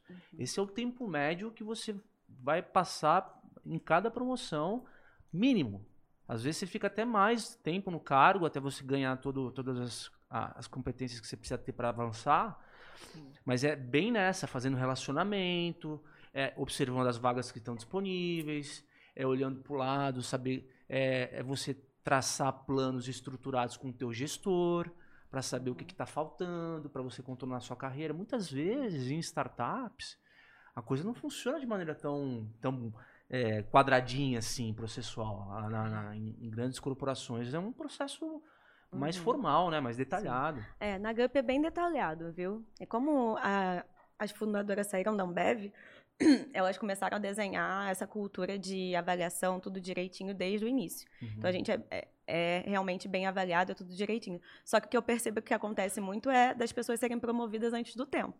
Isso acontece, porque a gente Precisa, precisa que a empresa tá cresça. crescendo. É. É. Então, agora que a gente está começando a ter VP, né? Uhum. E aí as outras cadeiras vão abrindo, né? Isso, isso é muito legal, sabe por quê? Porque às vezes a galera. é, é, Nossa, brilhante trazer isso, Tamara, porque faz parte, e um pouco nisso que o Geiger falou também, de olhar o ambiente e mapear. Quer ser promovido? Mapeia o ambiente. Pô, eu tô numa empresa que ano após ano só demite e não cresce mais. Ah, Você pode crescer numa empresa num cenário desse, mas é mais difícil. Uma empresa que está em fomento crescimento, ali tá assim, tá- pô, tá bombando, abrindo filial, indo para outros países, aumentando a presença. Quem está dentro já se aculturou, já conhece, já navega, já entende o produto, o serviço, já está mais aculturado, tem uma tendência de, de ser promovido dentro. Mas também tem que olhar o estilo da empresa. Tem empresa que vai preparando essa galera, né? Tem programas de trainee, né? no estágio, né? Já vi na Não, e o pessoal não gosta dos trainees normalmente, né? Sim, porque parece que fura uma fila, né? É que você chega ali, você já vira gerente logo depois, tá furando fila, né? É- é- é Exatamente, mas é, eles foram avaliados por outras competências também, galera. Às vezes não é só habi- outras habilidades, às vezes não são só aquelas técnicas. E aí você chega num ponto é, que tem empresas que não têm essa forma de, essa conduta, e quando ela cresce, ela só tem um jeito de crescer, porque ela tem uma diferença de conhecimento que ela só consegue resolvendo, buscando no mercado. E aí que é outra forma também de ser promovido. Estar disponível no mercado para receber um convite de uma outra organização.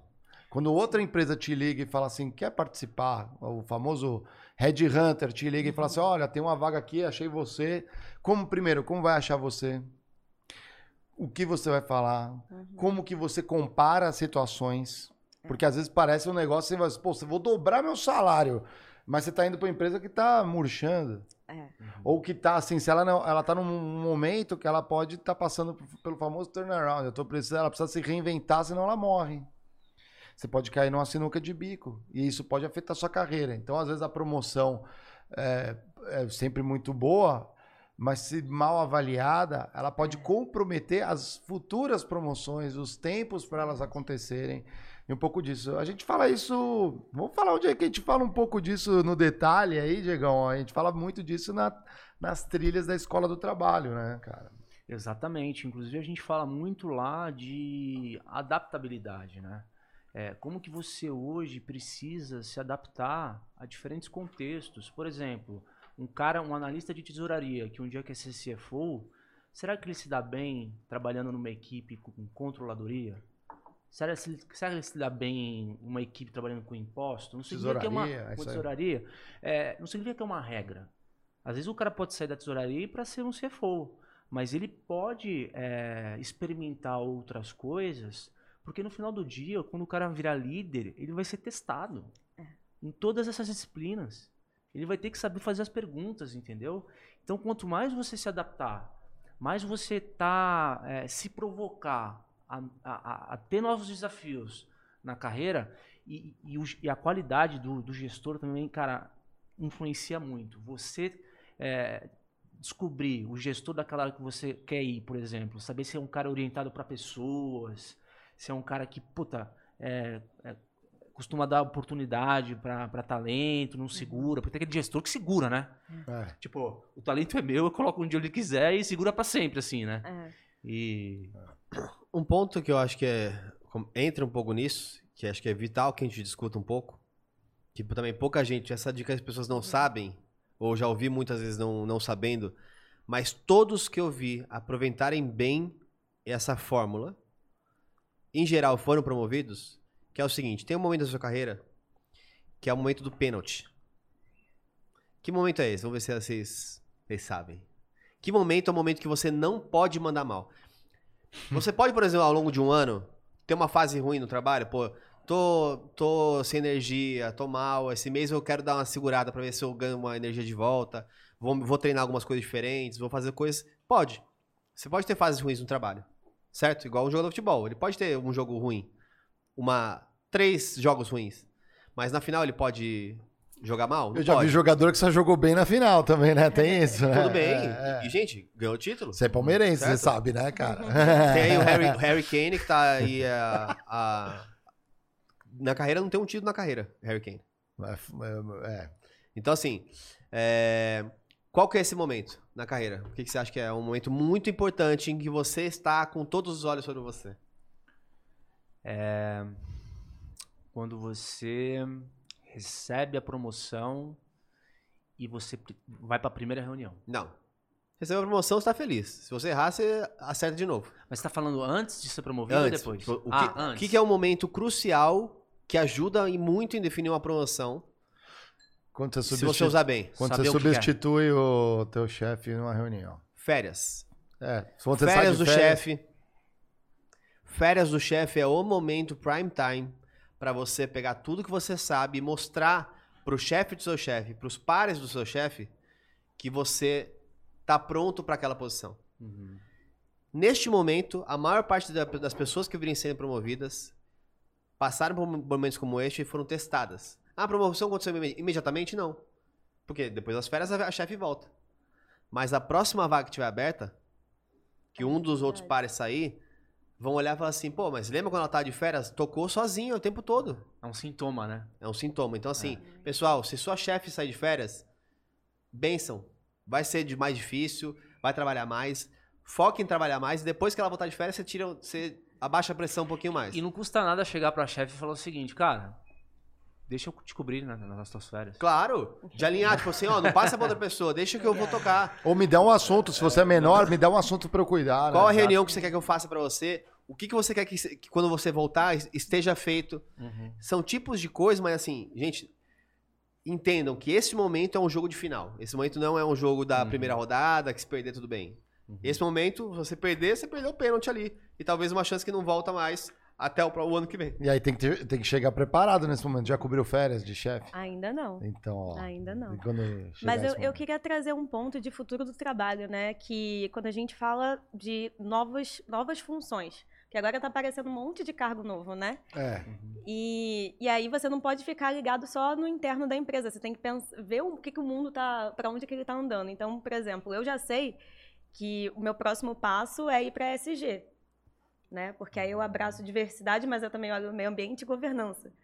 Então, antes de eu saber que isso vai acontecer, eu já estou começando a me preparar para isso. Então, eu já tenho uma pós em sustentabilidade, já estou trabalhando com diversidade.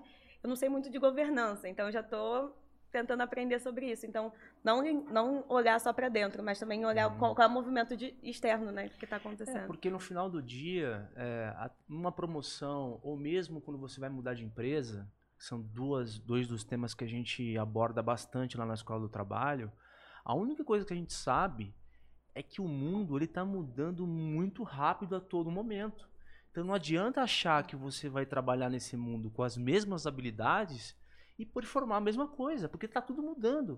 Então se você não for um cara é, para além das suas habilidades, ou seja, um cara que consegue aprender coisas novas, um cara que consegue trabalhar com gente, um cara que consegue desaprender para reaprender, esse cara ele tá perdido no futuro. É isso. É, porque a gente não sabe nem as profissões que vão existir no, daqui a 10 anos. Fato. Né? Fato. O... A gente cobriu. Mas na- desemprego vai ter. Ah, vai. É. Mais do que hoje. É verdade. Acho que menos, mas tudo bem. É, não sei. Ah, esse já- é outro extra. Porque, é, Esse porque é outro desemprego é extra. a medição de as pessoas falarem se elas estão procurando emprego ou não. Eu acho que No net, uma eu acho que vai tendência ter- muito maior. É, é, é. eu acho que no net eu acho a que vai ter evolução é positiva. Não, eu acho que um ponto interessante que a gente colocou na trilha da Escola do Trabalho, né, na trilha de quero ser promovido, né, que é o assunto de hoje aqui, é, a gente fez um mapeamento, né, eu, essa aula eu coloquei lá, das competências que são mais, são mais de 20 competências que são as mais demandadas pelos recrutadores. E dentro da empresa, quando você quer, quando eles avaliam assim se a pessoa está apta ou não. A gente listou essas competências, elas vão colocando. É uma regra para todas as empresas, funciona ou não, mas é, é bom a gente ficar de olho nessas competências, porque não é só sobre o conhecimento técnico, as habilidades, o famoso hard skill, né? Você o, o com que sabe mexer, mas é o como também. Uhum. Como que é a tua relação interpessoal? Como que você acolhe as outras áreas? Como que você delega quando você sai de férias? Você deixa lá bonitinho ou não? sabe? Como que você passa o bastão? Como que você aprende coisas novas? Até o como recrutar tá mudando, né? Então, é- é- Totalmente. um grande exemplo é a GUP, que é uma plataforma de recrutamento e seleção. Não é mais só isso, né? Agora a gente tem Aham. mais duas plataformas, mas a- o nosso maior core é, é recrutamento e seleção.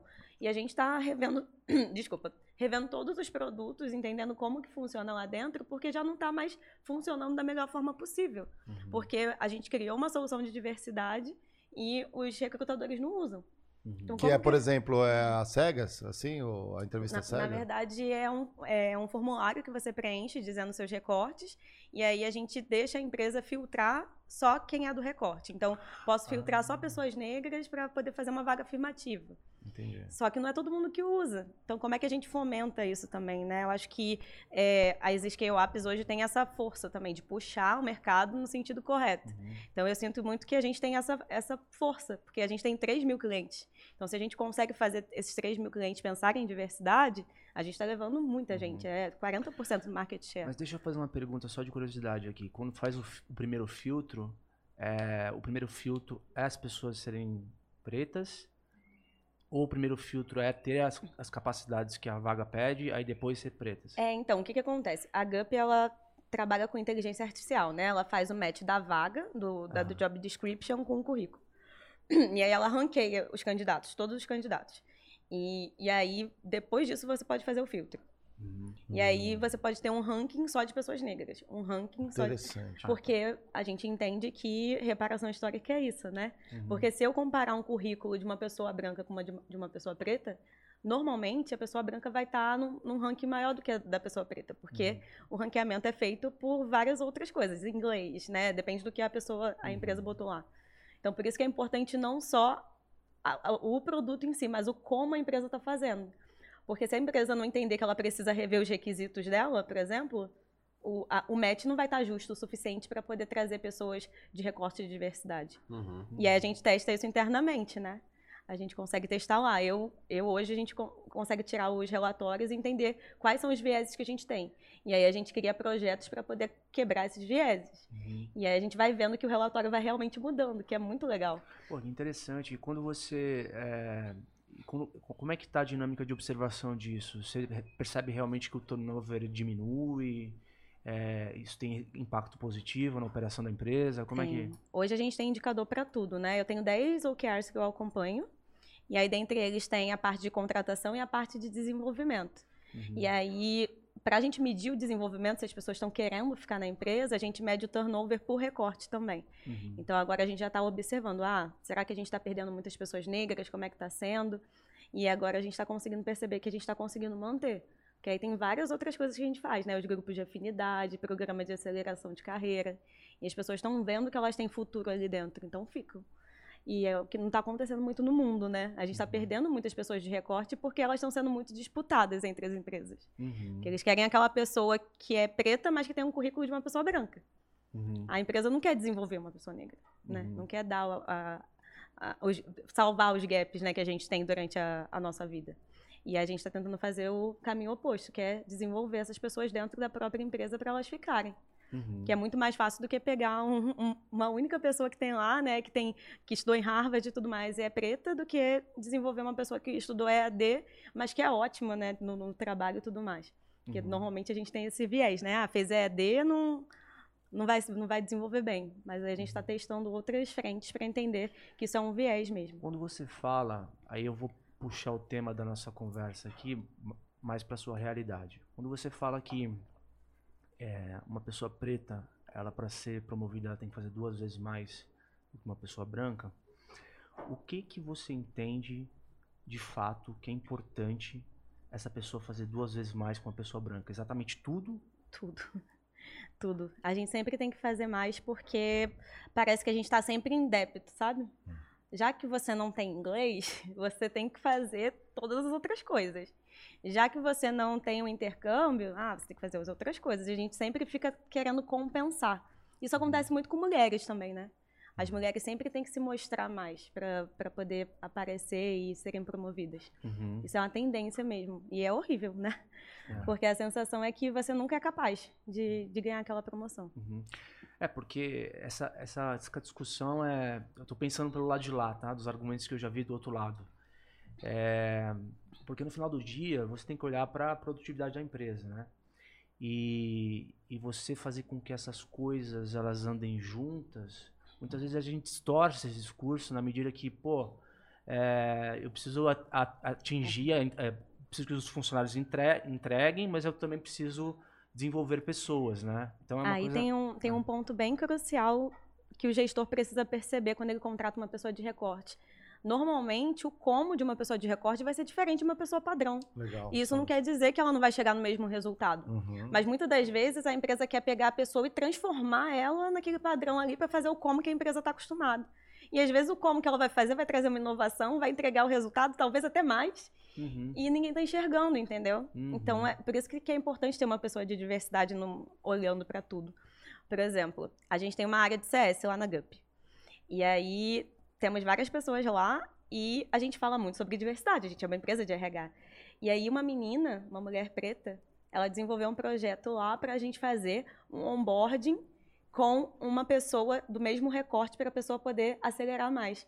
Então, toda vez que entra uma pessoa preta lá, a gente vai pega uma outra pessoa preta que está se desenvolvendo bem, que tem a cultura, para acompanhar essa pessoa, para ajudar ela a, a andar né, no- na parte da cultura mesmo. E isso funcionou muito. E então ela, ela teve uma percepção, né, quando ela entrou ali, que estava faltando alguma coisa.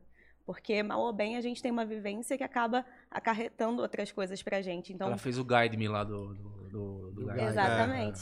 E aí, se eu sou uma mulher preta e eu tô lidando com um cliente que é racista, eu tô, eu fico muito mais vulnerável, É né? Eu, minha saúde mental fica ruim, eu não, eu fico ansiosa, tem várias coisas que vão acontecendo.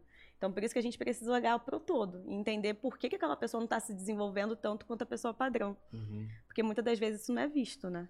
Isso é muito louco. E aí, de novo, no tema que a gente está tá conversando aqui, porque existe uma coisa também que a gente não falou aqui e que a gente fala na escola do trabalho, que à medida que você é promovido a um coordenador, a um gestor, existe uma coisa que você precisa começar a ter, ou mesmo antes de ser promovido, que é postura.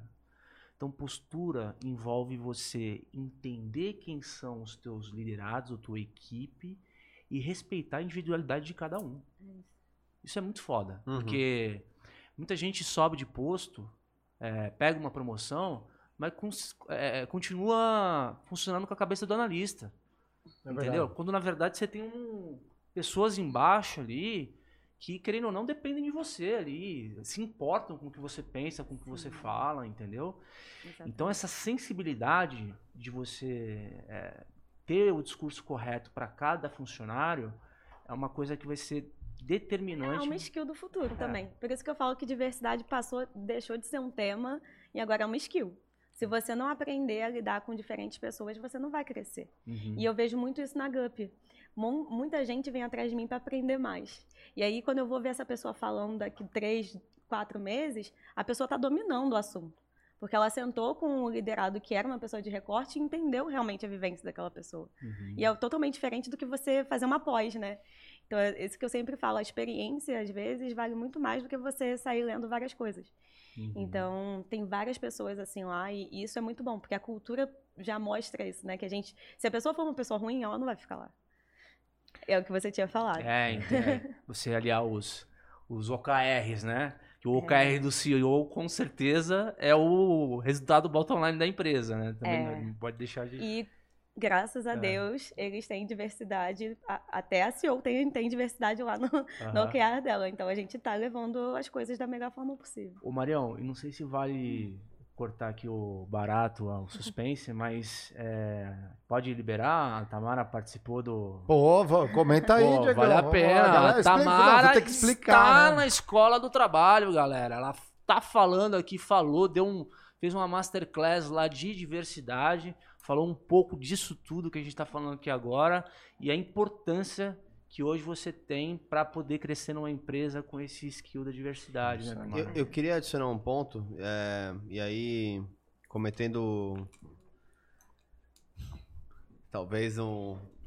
Não é que eu vou falar que é erro, não, mas um risco, né? Porque assim, sempre como homem branco, falar sobre letramento racial, falar sobre esse tipo de coisa é sempre mais complexo, né? A gente, são dois holofotes é, em cima é, para qualquer fala que é dita, então eu sempre tenho- tento tomar cuidado com como a forma como me posiciono. Mas tem uma parte importante, que é importante que as empresas façam esse tipo de trabalho, porque uma coisa é fato. Então, existe hoje uma, uma correlação entre a nossa, o nosso corte social e racial. Uhum. Né? De cor. Racial também não. Né, muitas, existem debates se se usa e não, e não se usa, mas esse é o ponto mais importante. É, mas existe no empreendedorismo uma coisa muito. É muito mais complexo fazer isso. Vou dar um exemplo, um exemplo do que é a vida comum de um empresário aqui, o que a gente passou aqui no Flow. Pequeno empresário. Pequeno empresário, o que a gente passou aqui no Flow. Ah. É, a gente tinha, até o outubro do ano passado, antes da gente ser cancelado, inclusive, a gente tinha 30% da, da liderança LGBTQIA+. 30%, e- é, 50% a 60% entre homens, é, entre, negro, entre pretos e mulheres. Então tinha uma diversidade muito forte. A crise chegou, porque cancelaram a gente, tiraram patrocínios, e aí o que acontece? Eu tenho, começo a ter problemas para pagar dívidas, pagar funcionários, pagar pessoas. E neste momento a gente teve que trazer algumas pessoas para dentro do barco. Mário, você é um exemplo disso, que só puderam aceitar porque eram sem salário. Quantas pessoas de recorte hoje podem ace- ace- aceitar um emprego sem salário? Muito poucas. Então é importante que exista esse trabalho nas empresas que já estão há muito tempo fazendo isso, porque no empreendedorismo ainda existe um privilégio que eu tive e o Mário está tendo agora, que é poder aceitar uma função que não vai te pagar por muito tempo. Então acho que isso é um, é um, é um ponto que muitas vezes não se toca, mas. porque é um, é, um, é um pouquinho, você vê como é sensível falar sobre isso. Especialmente eu, que não tenho lugar de fala. Mas que empresários brancos, empresários é, que estejam envolvidos com diversidade entendam que esse é um fator que também é por isso que é tão importante o reforço sobre essas condições, certo? Vou até te falar uma coisa aqui, ó. Vou Hum. até expor essas empresas que fazem isso. Hum. As pessoas acham que diversidade e inclusão tem que ser pago, não. Chega assim, Tamara, vai fazer uma palestra aqui de graça? Hum. Ah, vai fazer. Não. Eles acham, eu juro pra você. E, e não é só comigo, não, é com todo mundo que trabalha com diversidade. E aí você vai pegar, por exemplo, uma pessoa trans que trabalha com frila, né? E vai querer colocar ela lá e falar, ah, em troca eu te dou visibilidade. Visibilidade não paga comida, não paga aluguel, né? Então é botar a mão na consciência e pagar as pessoas Gostei dessa. também. né? Vamos, vamos adotar essa aqui no Critique. É, Você tá no lugar certo. Visibilidade não põe feijão no prato, né? Pô. Não, e você falou, medir isso é muito fácil. Pega, se a gente for pegar quem são os donos de startup no Brasil, quem, quem são pessoas pretas que são donos de startup, que aí é empreendedorismo na veia, né? É o cara que Uhum. vai é, criar uma empresa do zero e tal. Então, quantas pessoas têm, digamos, o privilégio de dar um salto de fé e começar É. uma ideia nova? Normalmente, pessoas de recorte que abrem empresas, elas estão trabalhando CLT e trabalhando É, né, tá com na o dupla empreendedorismo. É, é mais ou menos o que eu faço também hoje. Então, Já, que- já que nós estamos criticando muita coisa, eu tenho uma. que- tem- é que eu critiquei a mesa para isso, né? Queria que vocês comentassem uma coisa muito importante. Que é a pessoa, quando ela é promovida, ela muda de postura. Parece que virou outra pessoa. Não é assim? Já viram? Todo mundo já viu. Parece que ganha uma, põe uma capinha. Mas calma, ela mudou ou, ou a visão, a percepção das pessoas mudou? Os dois também existem. Pode, bom ponto, mas vamos Porque, pelo, assim, pelo é, que ela muda. É uma coisa é. fato. Entrou uma pessoa que vocês viram que passou aqui agora. É. Se eu falar pra vocês que ela é uma analista, e se eu falar pra vocês que ela é diretora, vocês vão ter uma percepção diferente sobre ela, Sim, mesmo ela cê- sendo a mesma pessoa. É admiração, né? É. Não é nem admiração, mas Não, é um digo, pouco de é. respeito por, por onde ela chegou, um pouco de. É o que eu falo da estrelinha que tá aqui ah, sendo carregada. É, Então existe os dois patente. cenários. É, é, a patente. É, como usa essa patente? Mas acho que essa pergunta foi mais pra quem. A soberba, né? Sobre a soberba. Exatamente, a pessoa chega lá e aí muda. Você fala, pô, mas você tava do meu lado, era uma É que tem boa. outra coisa que não dá pra confundir aqui. Vamos supor que tem duas analistas aqui, uma, uma chega gerente promovida. E aí vai ser chefe da Tá? outra. A relação entre as duas agora não é mais essa. É essa aqui. É, subordinação. Então, assim, é óbvio que essa pessoa aqui pode se utilizar de soberba para poder jogar por uma questão de ego, por uma questão de falta de maturidade, enfim, mas não se pode confundir uma relação que está mudando como falta de, é, sei lá, como ego inflado ou soberba da pessoa que está é, subindo, porque isso às sim, vezes É, é, é verdade. uma relação de gerente, gerente. Isso, isso. gerente então, é que você está pensando naquele ambiente. Quando você olha para o todo, entre, entre áreas, o trânsito dentro da empresa. Ah, sim, mas é, Aí acontece. Então, É assim, que- é tome o- cuidado. Se porque... você é o cara dos bons exemplos, o Mário é o cara dos maus exemplos. Exatamente. Diego. Aí você tem que ouvir É ele, não dá com a sua história. É, não, você tem que ouvir ele é com a história bonita, dele. Porque é o seguinte, às vezes a É pessoa. dá o samba, né? É, porque o mundo, desculpa, não é IBM, cara. Ou- É, não é. O mundo é uma selva. Nossa, é, é. Às, vezes, às vezes tem gente que vai chegar e vai, vai conseguir tua promoção legal, aí muda a atitude, fica para um lado ruim, é, sai pisando em todo mundo, e aí bloqueia a futura promoção. Então, às vezes, você está buscando uma promoção e foi promovido, promovida recentemente.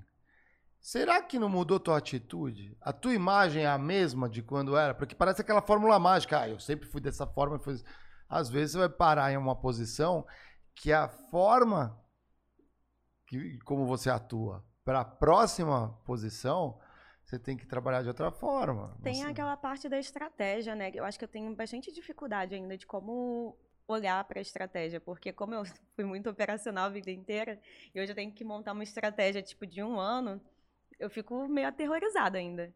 Eu olho para mim e fico, será que eu sou boa o suficiente para isso? É, da- Síndrome do, impostor. é, talvez, é bem doido, né? E, e você é posto à prova o tempo inteiro. De vai dar certo ou não vai dar certo. E o mais engraçado é que diversidade e inclusão todo mundo acha que sabe tudo. Todo mundo tem a sua opinião. Aí vem todo mundo se meter na sua estratégia. Falar, ah, não, mas tem que ser desse jeito, tem que ser daquele jeito. E ainda tenho que conversar com toda a liderança para ouvir tudo que eles estão passando para transformar aquilo numa estratégia palpável. Olha só. Então é, é bem doido. Eu fico, eu fico com medo, falando, meu Deus, vai dar tudo errado. Não, mas às vezes é, É, mas é é- é como, é como se apoia, né? Também, quanto mais alta a posição de liderança, é mais solitária. É. Então, é, você sabe, né? Sei Gabi? Mas- bem, sei bem. Mas aí é que tá, né? É como você, na sua posição de liderança, você consegue acessar pessoas de confiança para também te dar aquele toque que um subordinado às vezes não poderia dar em condições normais. Tem uma coisa que eu acho interessante deixar aqui é, registrado. Tem muita gente que fala assim, nossa, como eu queria que eu é, é, não ter um chefe para me dar ordens. Hum. Cuidado com o que você pede. O peso de não ter ninguém te dando ordens é tão alto. É. Porque assim, eu, no meu caso, ninguém me dá ordens. Ah, que, que mundo gostoso. Não, fudeu. Se eu não criar as coisas, é exatamente nada isso. sai. Exatamente. Meu- então é uma meu dor gestor muito grande, é uma pressão mim. muito foda. Meu gestor falou pra mim, falou, você, você é a dona do tema, é você que decide. Aí se eu decido uma coisa errada, eu fico, caramba, tá bom então. É, é bem difícil, ele só, ele só vai me aparando as arestas, mas o- a decisão é minha, no É, final como que você contas. consulta o time, as bases, né, as outras áreas, tudo para você tomar a melhor decisão. Você tem que tomar a melhor decisão com o que você tinha disponível, né? É, não, não significa que são decisões solitárias, porque você vai, eventualmente, Sim, você vai ouvir o time, lógico. lógico. Sim, sim, sim. Mas tem gente que não Mas, pensa é, assim, tá? a- marte- é. Você tem razão. Tem gente que não pensa assim. Então, assim, não é isso. Mas não vai funcionar. Faça o que eu estou mandando. Obedeça, não é assim? Não, e às vezes tem que ser, né? Tem que ser. E às vezes que ser. É, e às vezes não quer dizer que todo mundo ali saiba, né? Porque o tema é, é muito delicado. Às vezes eu tenho que ser incisivo e falar, não, vocês estão errados. E aí pega, né? E aí todo mundo começa a me odiar. É Posso assim. fazer uma pergunta, posso fazer uma pergunta polêmica que aí de verdade eu vou fazer a pergunta que eu quero ouvir. É um relato, tá? Porque eu sei que não, é, não são todos os casos. E eu queria, eu acho que pode ter respostas para um lado ou para outro, mas queria ouvir a sua opinião genuinamente. É, eu ouvi relatos de algumas empresas que eh, começaram a trabalhar diversidade e que montaram equipes muito militantes. Militantes não no sentido de como eu desenvolvo melhor ah, os recortes, mas militantes que eu, eh, de relatos, por exemplo, branco não entra aqui em equipe de diversidade. Qual o papel do- de um branco em uma equipe de diversidade? Me fizeram essa pergunta ontem no treinamento que eu estava dando. Vou falar minha opinião pessoal, tá? É, eu acho muito complicado você criar uma equipe de diversidade e não ter uma, uma equipe diversa. Porque para falar sobre o tema, para você se- trabalhar com o tema, ser da área, eu acredito que tem que ser uma pessoa de recorte. Porque a pessoa que é branca, padrão, não tem nenhum tipo de recorte, ela nunca vai entender a vivência da, da pessoa do recorte. É muito difícil uma pessoa ter empatia o suficiente para entender. Eu, por exemplo, eu não sou uma pessoa com deficiência, mas eu fiz de tudo para aprender tudo e estar conectada com várias pessoas com deficiência para eu poder entender. E aí esse que é o problema. Normalmente o que acontece que é uma, uma pessoa que não é de nenhum recorte e trabalha com, com diversidade é que ela não se prepara o suficiente para entender a vivência de todo mundo. E aí acaba tendo essa taxação aí, né, de não contratar. Então, eu, quando eu for montar meu time de diversidade, o meu time mesmo, eu vou botar uma pessoa de cada recorte, porque eu tenho que dar o exemplo. Sim. Porque é difícil de contratar pessoas com vaga afirmativa. As pessoas não querem abrir vaga afirmativa, porque acham que é caridade. Então, e- eu, como gestora de um time de diversidade, vou pegar um de cada recorte e até para ajudar a direcionar os temas mesmo. Que aí eu coloco pessoa- uma pessoa com deficiência para tocar à frente de pessoas com Mas deficiência. aí quando você fala de recorte, você não considera a pessoa branca como um recorte. Recorte de diversidade. É. É, pouco rep- É. Grupos pouco É, representados. grupos minorizados. O, muito legal. É, galera, lembrando aqui que no chat aqui, ó, a gente tá liberado, hein? A gente lê aqui, vocês estão mandando pergunta, a gente tenta responder, tá? Mas eu vou pegar uma aqui que é- tá interessante. Ó, o Regis, ele, ele faz o seguinte ponto aqui, ó. Como se autoavaliar, quais os indicadores principais para ficar de olho? Vou ser bem sincero, são vários. Tem a ver com aquela, aquilo que eu já falei um pouquinho antes, que é as competências que são mais observadas são, são várias, são mais de 20 competências que são mais observadas é, durante a tua atividade. Essas competências não são necessariamente técnicas, são comportamentais também. Então, é, é como você interage com as pessoas, se você consegue se comunicar. Cara, tem várias, são 20. Essa colet... É, isso daí é um módulo que a gente colocou na escola de trabalho, na trilha, quero ser promovido. Porque é muito denso. Se eu falar assim, é, você tem que pegar essa daí, como que, como que eu acho que é um jeito prático, olhar isso e ver o que a empresa valoriza.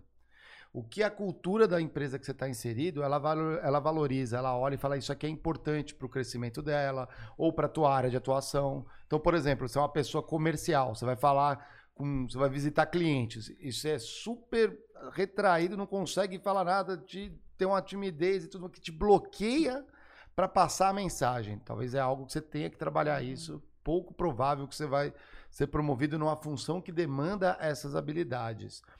A mesma coisa, é, por exemplo, impulsividade. Se você é uma pessoa muito impulsiva, já sai fazendo as coisas. Dependendo da sua função, ser impulsivo pode ser bom. Começou a pegar fogo. Eu vou lá rapidinho e apago com o extintor de incêndio. Não, se eu não sou nada impulsivo, eu falo, não, só um foguinho, o vento ali vai apagar e começa a aumentar. Ferrou. Tem, então, um... tem vários pontos ali, né? São vários pontos ali que a gente listou. Aliás, tem o QR Code aqui na tela, eu tô vendo aqui, ó.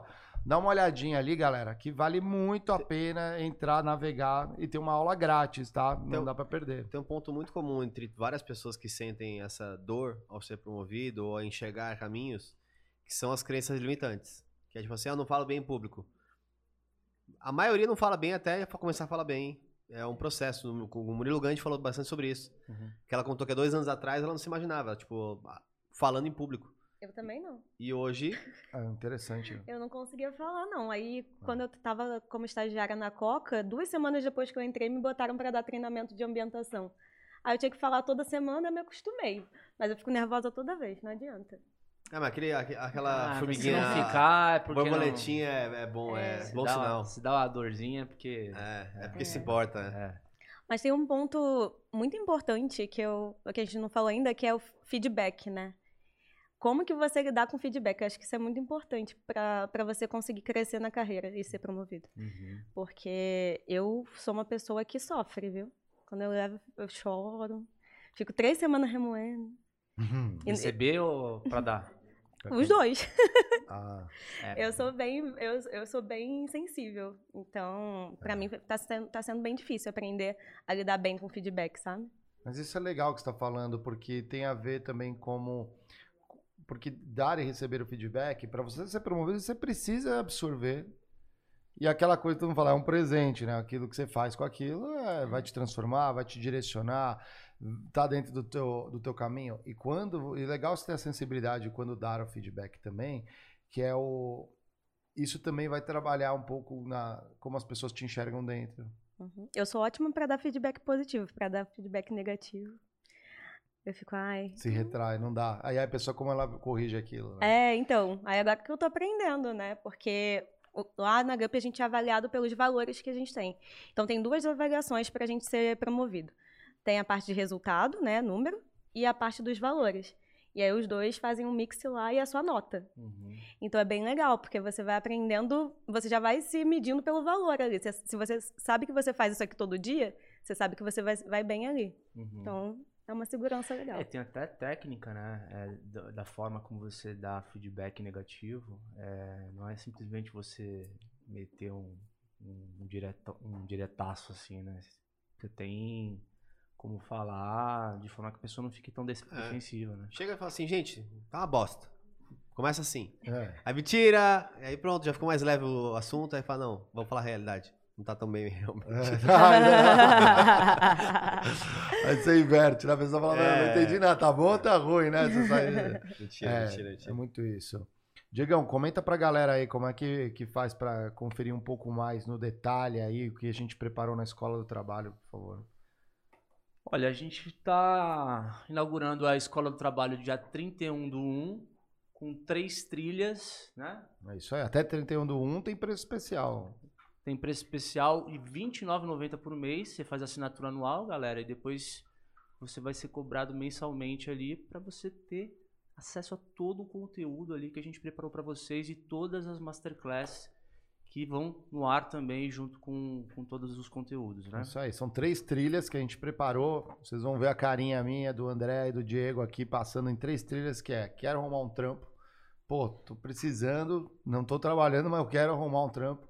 Que que a gente algumas etapas ali, cada aulinha curtinha, cada aulinha ali, ó, rápida, prática, que você pode ver de novo, se precisar voltar, ficar aberto, disponível sempre. Uma outra é sobre isso que a gente está falando aqui. Quero ser promovido, quero ser promovida, né? Conquistar minhas coisas. Meu lugar ao sol, seja pelo ego, seja pelo valor, ou seja porque realmente quer desempenhar aquela função.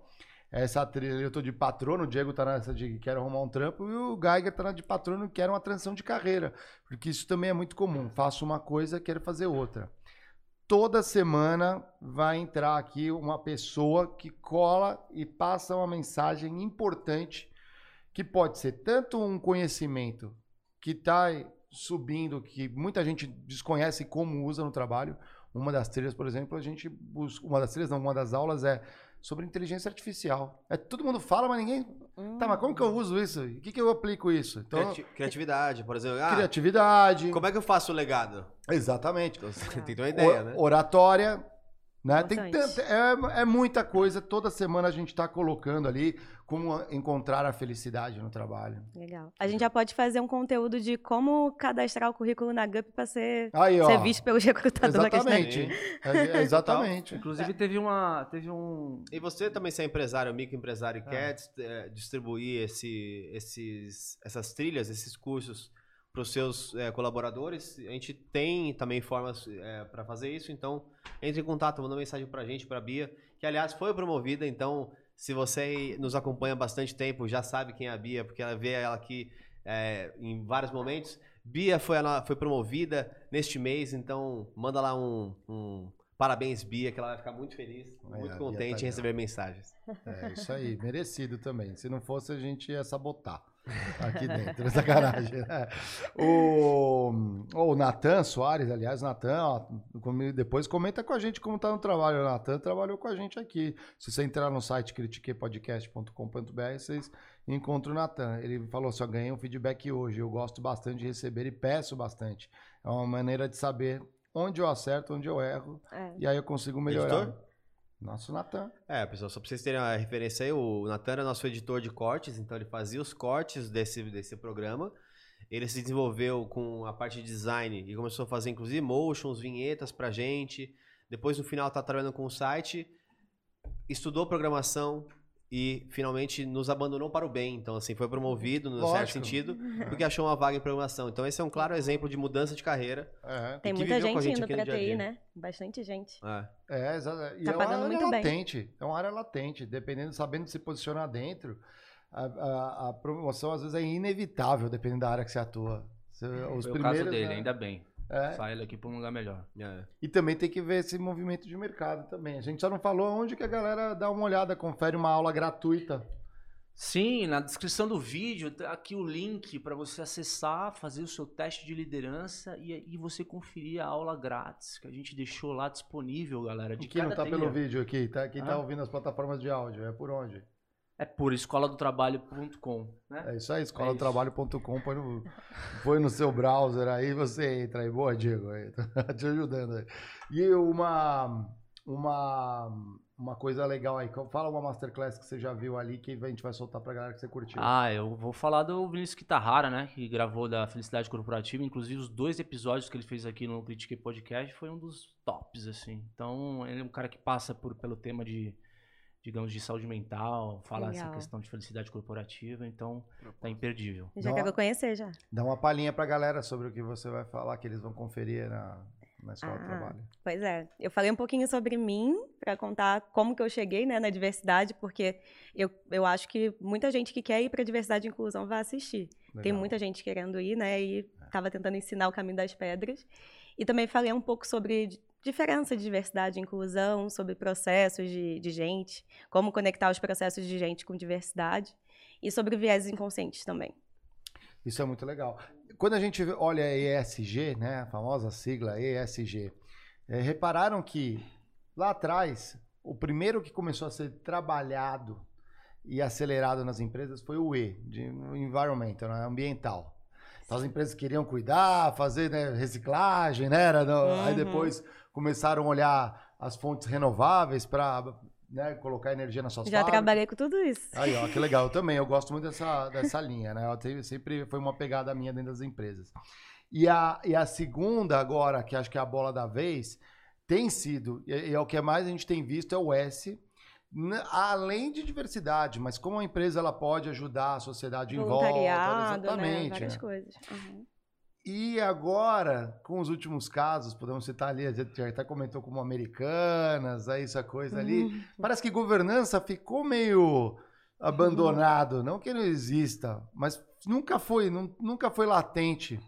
E eu acho que essas coisas, que por mal, né, podem virar por bem. Então, galera, que fiquem de olho nessa- no G do SG também, porque isso vai abrir muita oportunidade. Nenhuma empresa quer virar capa de jornal por fraude.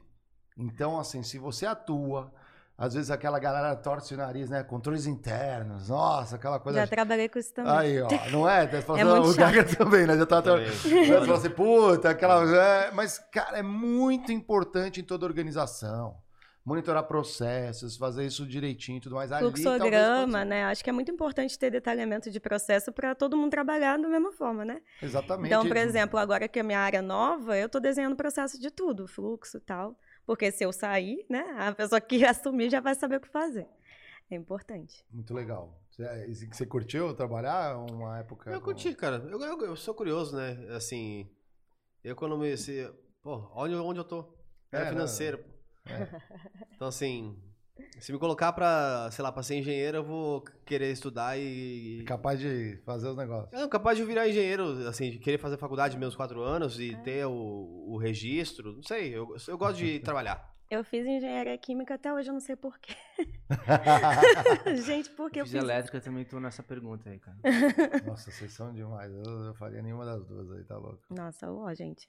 Não- No não- meio do não- caminho não- vocês descobriram, acho que eu vou fazer outra coisa. Nossa, eu, é eu quase difícil. desisti. Que eu admiro o engenheiro que trabalha na área técnica dele ali, ó. Parabéns, assim, porque não é, são os bravos ali, as bravas, sim, né? sim. E eu não, não, eu não me daria bem com isso. Eu queria ter feito jornalismo, né, gente? Mas não tinha, não podia escolher, que era pobre. Aí, aí eu falei, ah, vou fazer engenharia porque eu vou ganhar pelo menos 5 mil por mês. Vai dar para sustentar minha mãe, entendeu? Pra isso também tem a trilha de transição de carreira aí, ó. Talvez depois de um tempo você fala assim, ó, não consegui inicialmente, mas com o meu salário eu vou também talvez estudar o meu sonho. Eu tô quase fazendo psicologia agora, né? Sério? Por causa da Psicologia é saúde muito bom, mental. faria também. É uma faculdade que eu faria. Eu tenho medo de ficar louco se eu fizer psicologia. Eu tenho. Eu já sou, então. Eu posso ter Vai que eu vou entender minha né? doideira. É. galera aí, vocês têm vontade aí, como galera do chat aí, põe pra gente ali como, como que vocês estão. Acabaram de ser promovidos, estão querendo ser promovidos, tá bom de tá, não cansei, não quero subir mais. Como que vocês encaram isso ali, ó, galera? Tem uma galera aqui, tem o, o Natan, eu aposto que ele quer ser promovido três vezes em um ano aqui, é, quer acelerar. Vocês têm esse, vocês tinham esse essa pegada início de carreira, porque a gente entrevistava, pô, Sim. direto entrevistava É, Tá, e como assim. aquela famosa pergunta, como você vê daqui quatro, cinco anos? Não, eu quero ser vice-presidente. Eu sou uma pessoa que passa oito, nove meses eu já fico incomodada de não estar sendo promovida. Quero mais dinheiro. Mas, entendi, é isso aí, você quer, você tá pensando. Mas a- a- é, você, você deixa isso aberto para o gestor, para Sim, gestora? sim, sim. E, é- e agora, como eu tenho é, meu trabalho de palestras e tudo mais, então fico mais tranquila, né? Porque eu tô ganhando mais dinheiro de outras formas, então tô mais tranquila. Mas é mais porque eu quero comprar uma casa de praia pra minha mãe agora. É, Ah, que legal. ela, ela tá sonhando com isso. Eu tô assim, gente, eu preciso fazer dinheiro rápido. Não sei até quando ela vai estar aqui comigo, né? Eu quero que ela aproveite a casa. Sim. Então, que tô nessa de acelerar dinheiro pra poder dar esse sonho pra ela. O que motiva aí, ó. A galera que tem casa de praia quer convidar a Tamara de vez em quando. né? Me convidem, Não, tadinha. mora mas- na Fez o praia. teste de liderança lá, depois você vê. Ainda não fiz, É, eu até ia falar isso, dá vou fazer, vou fazer. Dá uma olhadinha pra ver qual é o teu perfil lá. Vou, vou fazer e aviso pra vocês qual, qual é. É, conta, eu, uma, uma abelhinha me escreveu. Ela não, é, ela, não é, ela não é membro, né? Mas ela escreveu pra mim, me mandou um direct no Instagram.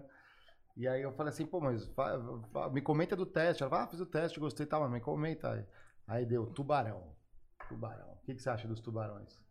O tubarão é, acho que é o- é meu oposto, assim. E É. isso significa que eu preciso, é, precisava casar um pouco mais ali, porque o tubarão é o meu. Você é qual? Eu sou gato. Hum, é gato. Eu sou gato. Você é gato também? Olha só. Eu não sei, eu vou descobrir, mas a minha mãe sempre falou assim: minha filha, quando você tiver seu time, você vai ser trouxa. Vão te fazer de gato sapato. Eu acho que vão mesmo. Caramba, Será? Será? Acho que não, acho que não. O gato gosta de trabalhar em grupo. Ah, eu gosto. Eu Sabe, gosto. sabe qual é o maior trunfo do tubarão? O quê? Ele nasce, nad- nasce nadando. Já sabe nadar, né? O tubarão nasce nadando, cara. Não tem que ensinar o tubarão a ser tubarão. Entendeu? Ele já é um tubarão. É. E você sabe o que ele faz quando ele se sente acuado? O quê? Nada. Porra, não, essa daí do céu. Diegão, Olha, caraca, Essa foi pá, né? né? Estancou, estancou aqui, ó. Estancou. A gente não aguentei, desculpa. A nossa, não, é tudo bem. velho. Aqui o espaço é Eu pra isso adorei. também. Aqui, ó. Natan tá falando, ó, estudo inglês todos os dias, meta pra ficar fluente aqui, Very good, Nathan. Se- ele falou que segue as Nathan. dicas do Critiquei. Nathan.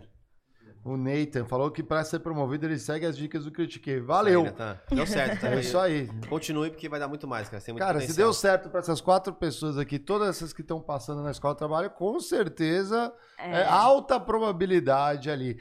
Isso é uma coisa legal que a gente tá, que eu, que eu gosto no que a gente está construindo entre todo, não, não só no que a gente montou de trilhas, mas com a galera que que está ajudando a construir isso.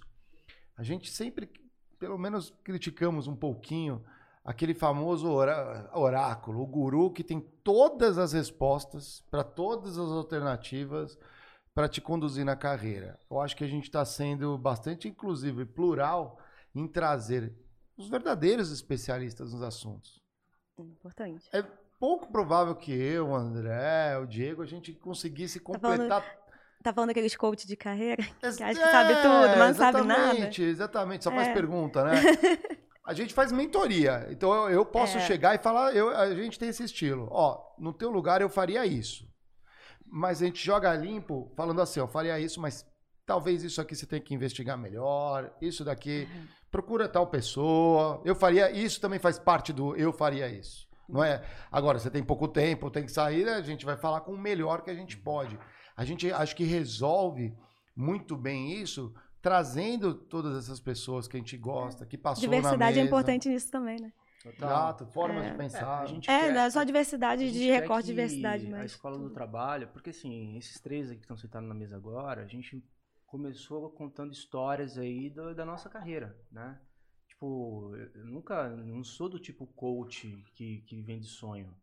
Então, se eu tô nessa plataforma, é pra, de alguma forma, ajudar essa galera que um dia fui eu lá atrás, entendeu? Uhum. Então a gente quer que as pessoas colaborem. é, é, todo, cada um de nós aqui a gente vai dar mentorias exclusivas ali é, periodicamente. E a galera resolver o problema que tem com carreira, vai ser promovido, ou quer mudar de empresa, ou quer puta, entrar no mercado. Eu posso. Posso falar, fa- falar sobre um último tema pra gente encerrar? Uhum. Por favor. É, tem um ponto que eu acho que também foi pra mim, é um exercício, né? Tudo que você faz e faz consistentemente, você melhora cada, cada vez. É, eu sempre vi muitas pessoas que é, retinham os seus melhores talentos. E com isso não se tornavam bons gestores. Interessante. É, eu sempre, isso é, é- Quem trabalhou comigo já na minha carreira vai lembrar disso. Eu sempre tentei, uma- eu sempre fui muito aberto em deixar as pessoas do meu time ir embora. Ir embora pra dentro, então pra outra divisão, pra outra área. É, e eu vi muitas pessoas falando assim: ah, mas não posso entregar a pessoa agora. Eu sempre entregar a pessoa nem que eu ficar sem ninguém. Porque isso também ao longo do tempo, no começo foi muito. é, Era muito difícil, era muita dor. Pô, treinar a pessoa por um ano e agora a pessoa vai sair e eu vou ficar sem ninguém. Mas o fato de receber tantas novas pessoas me fez ser um, um, um gestor melhor. Porque eu consistentemente tinha novas pessoas chegando. E tem, tem gestores que têm os meu, mesmo time há três anos e aí se não se sente preparado para ter uma pessoa nova, óbvio. Nossa, você falou um negócio sensacional. Caramba. E também é pouco provável de você conseguir uma promoção se ninguém é, seja para os lados ou para baixo, conseguir ocupar a tua posição depois. Então tem muita gente que às vezes fica é, é, ele, é, é bloqueado essa promoção justamente por não ter ninguém mais capaz. E às vezes a função é super importante dentro da empresa, é vital, às vezes até para o negócio. Sim. Só que como não preparou ninguém, aí você não tem como botar ela em outro lugar. Ela é fica ali. É o ponto que está comentando sobre você estar preparando os processos. É. E assim, uma coisa, ah, se amanhã eu não tô aqui. Você não quer estar tá lá. E é isso que você, se você quer promovido, pense, eu não quero estar aqui amanhã. Então como é que eu deixo essa casa arrumada? Porque se você arrumar a casa e falar assim, chefe, ó, a casa tá arrumada, traz qualquer um que toque isso aqui, esse barquinho aqui agora. Uhum. Para onde que eu vou? Pronto, você colocou um, a confiança de que ele pode trazer outra pessoa e dois, a clara noção que você, como acertou a casa, você pode mover para o próximo quarto que você vai arrumar. Então, acho que esse é um ponto importante que as pessoas têm que lembrar. Você não é, né? Você está. É Exatamente, é. é. Então, eu falo, estou, eu, estou, estava, né, CEO, que era o Chief Curiosity, CCO lá, Chief Curiosity Officer, Virou e agora CEO. estou CEO. Isso aí. Legal. Biazinha, nossa querida produtora, agenda da semana aqui, ó. Quer vir, quer vir falar aqui? Pro, você que produtora executiva agora, tá? Produtora executiva, vem aqui, ó. Vamos, vamos, foi promovida. Critica News segunda. É isso, vamos cobrir. Uh, Paulo uma... Cruz vem? Ou. Não, depois. É o. Jorginho, na terça. Jorge. Ó! Oh. É, né? Sim. Jorginho, não, Jorge. não, Fausto. Ah, galera, eu, Fausto, vamos trazer. É, sei, é ele mesmo. É. Fala aí, fala aí, fala aí. Jorginho? Jorginho? É o que eu achei que era o nome dele. Do... O Jô? É o nome dele? Ah, o Jorginho é um personagem, o Fausto também. E, e quarta-feira extra especial. Quarta-feira é especial. Quarta-feira nosso quarta extra especial. É o dia D, galera. Então, fiquem com a gente na quarta-feira, porque vai ser no Flow. É, o Gaia vai estar lá, né? Com, Estarei lá? Com... Estarei lá, Bia? Na terça? Não, na terça-feira. Então estarei lá. Na terça-feira, né? Sim, na terça, no mesmo Tô dia que a gente tiver o Jorginho, depois o Gager vai estar no Flow. Então Boa. isso vai ser bem na legal. quarta-feira a gente vai ter o quê? Ah, o extra de lançamento. Anuncia pro pessoal que é o último dia pra comprar mais barato lá. O dia 30 ou o dia. Ah, tem, ah o dia 30 é o último dia pra comprar. Com é... desconto, né? Com desconto, né? Mais barato, os R$29,90 por mês lá. Como vocês podem ver, a gente é péssimo em vender, então, assim, obviamente o negócio é bom. Porque, assim, vender não é o nosso negócio, o nosso negócio é fazer o negócio, tá?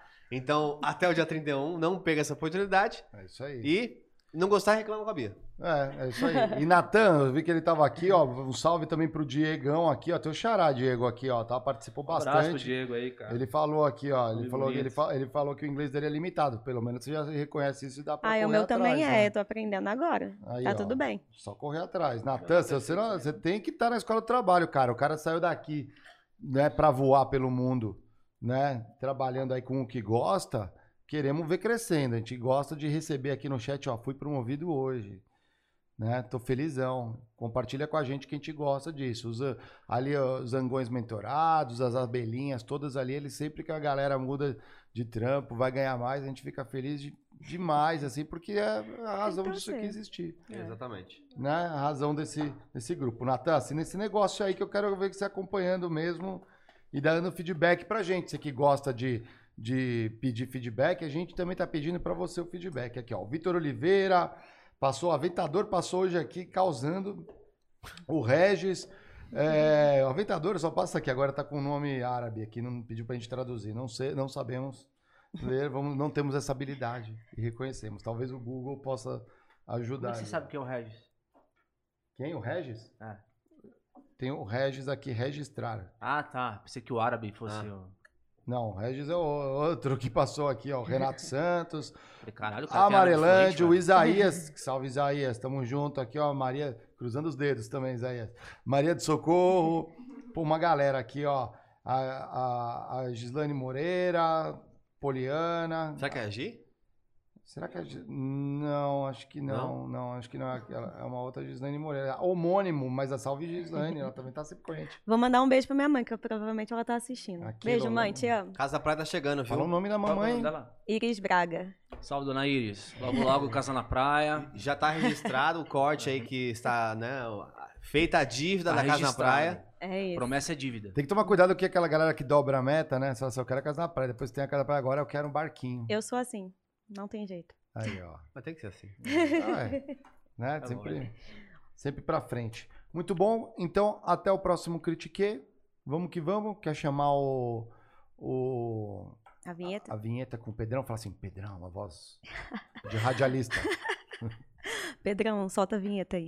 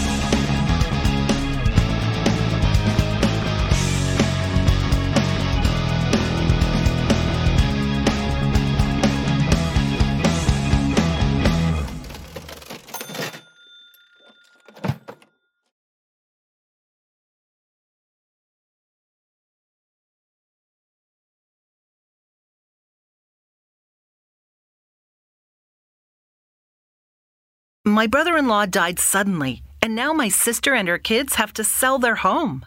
That's why I told my husband we could not put off getting life insurance any longer. An agent offered us a 10 year, $500,000 policy for nearly $50 a month. Then we called SelectQuote. SelectQuote found us identical coverage for only $19 a month, a savings of $369 a year. Whether you need a $500,000 policy or a $5 million policy, SelectQuote could save you more than 50% on term life insurance. For your free quote, go to selectquote.com. SelectQuote.com. That's selectquote.com. SelectQuote. We shop, you save. Full details on example policies at selectquote.com slash commercials.